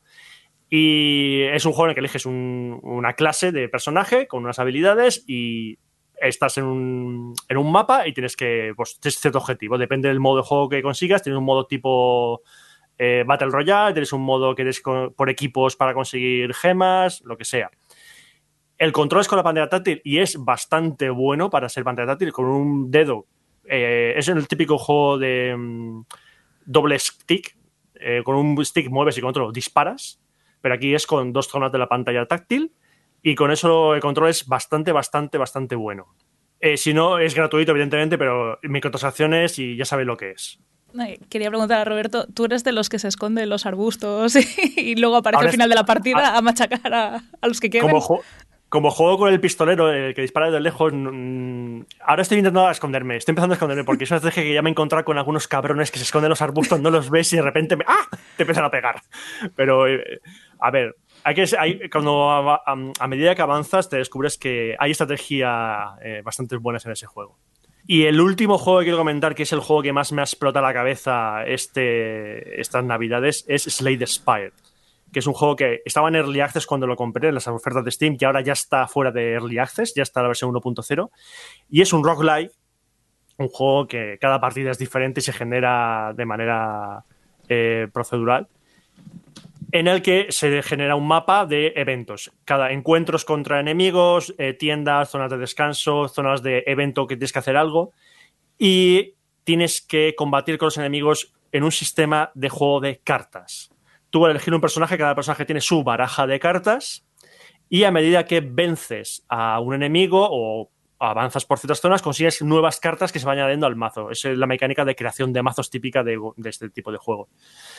Y el juego es tan, está tan bien parido que dije, bueno, voy a probar el Slay the Spire un poquito, voy a probarlo nada, 10 minutos. Estuve dos horas jugando porque las partidas son cortas, es un roguelike. O sea, en el momento que matas, que te matan, a volver a empezar. Y el objetivo es pasar por varias zonas hasta llegar a la última, cosa que no vais a hacer a la primera ni de, ni de coña. Pero el juego es. El, el juego de cartas es súper fácil de aprender y engancha a la primera. Eh, el diseño de los enemigos, personajes es un poco cutre, hay que decirlo. O sea, son unos dibujos, no, se podrían haber hecho mejor, pero da igual. O sea, al principio te das cuenta que la mecánica del juego es tan brutal, que tiene un diseño tan bien hecho, que estás irremediablemente enganchado. Eh, yo lo cogí por 15 euros cuando estaba de Early Access. Ahora creo que está un poco más caro al salir de Early Access. Pero si os gusta mínimamente, ya sea los roguelikes o los juegos de cartas, por cierto, es juego de cartas, pero no hay que comprar packs de cartas ah, después, sino que con cada. A medida que juegas, desbloqueas cartas y las cartas se te dan a medida que vas avanzando en la partida. Es decir, cada vez empiezas con una baraja desde cero y luego se van añadiendo cartas. No hay que comprar sobre ni nada de eso. No tiene nada de microtransacciones por el estilo. Eh, pues si os gusta tanto los roguelikes como los juegos de cartas mínimamente, dadle un vistazo porque es maravilloso. Muy bien, pues venga, que nos vamos, que tengo hambre. Venga, vamos a despedirnos. Eh, Roberto, gracias por estar por ahí. Un placer, como siempre. Eh, Adri, gracias por estar de Guest Start un, un- un- un nuevo episodio. Muchas gracias por dejarme venir a hablar de Horizon. Eh, pues sí, que ya es que está un poco pesada ya. Déjame venir, déjame venir. Venga, va. Johnny, adiós. Vámonos, Vamos. vámonos. Tenemos que buscar refugio. Ahora somos refugiados de guerra, ¿eh? Yo ahora me voy a comer, luego ya veremos qué hago.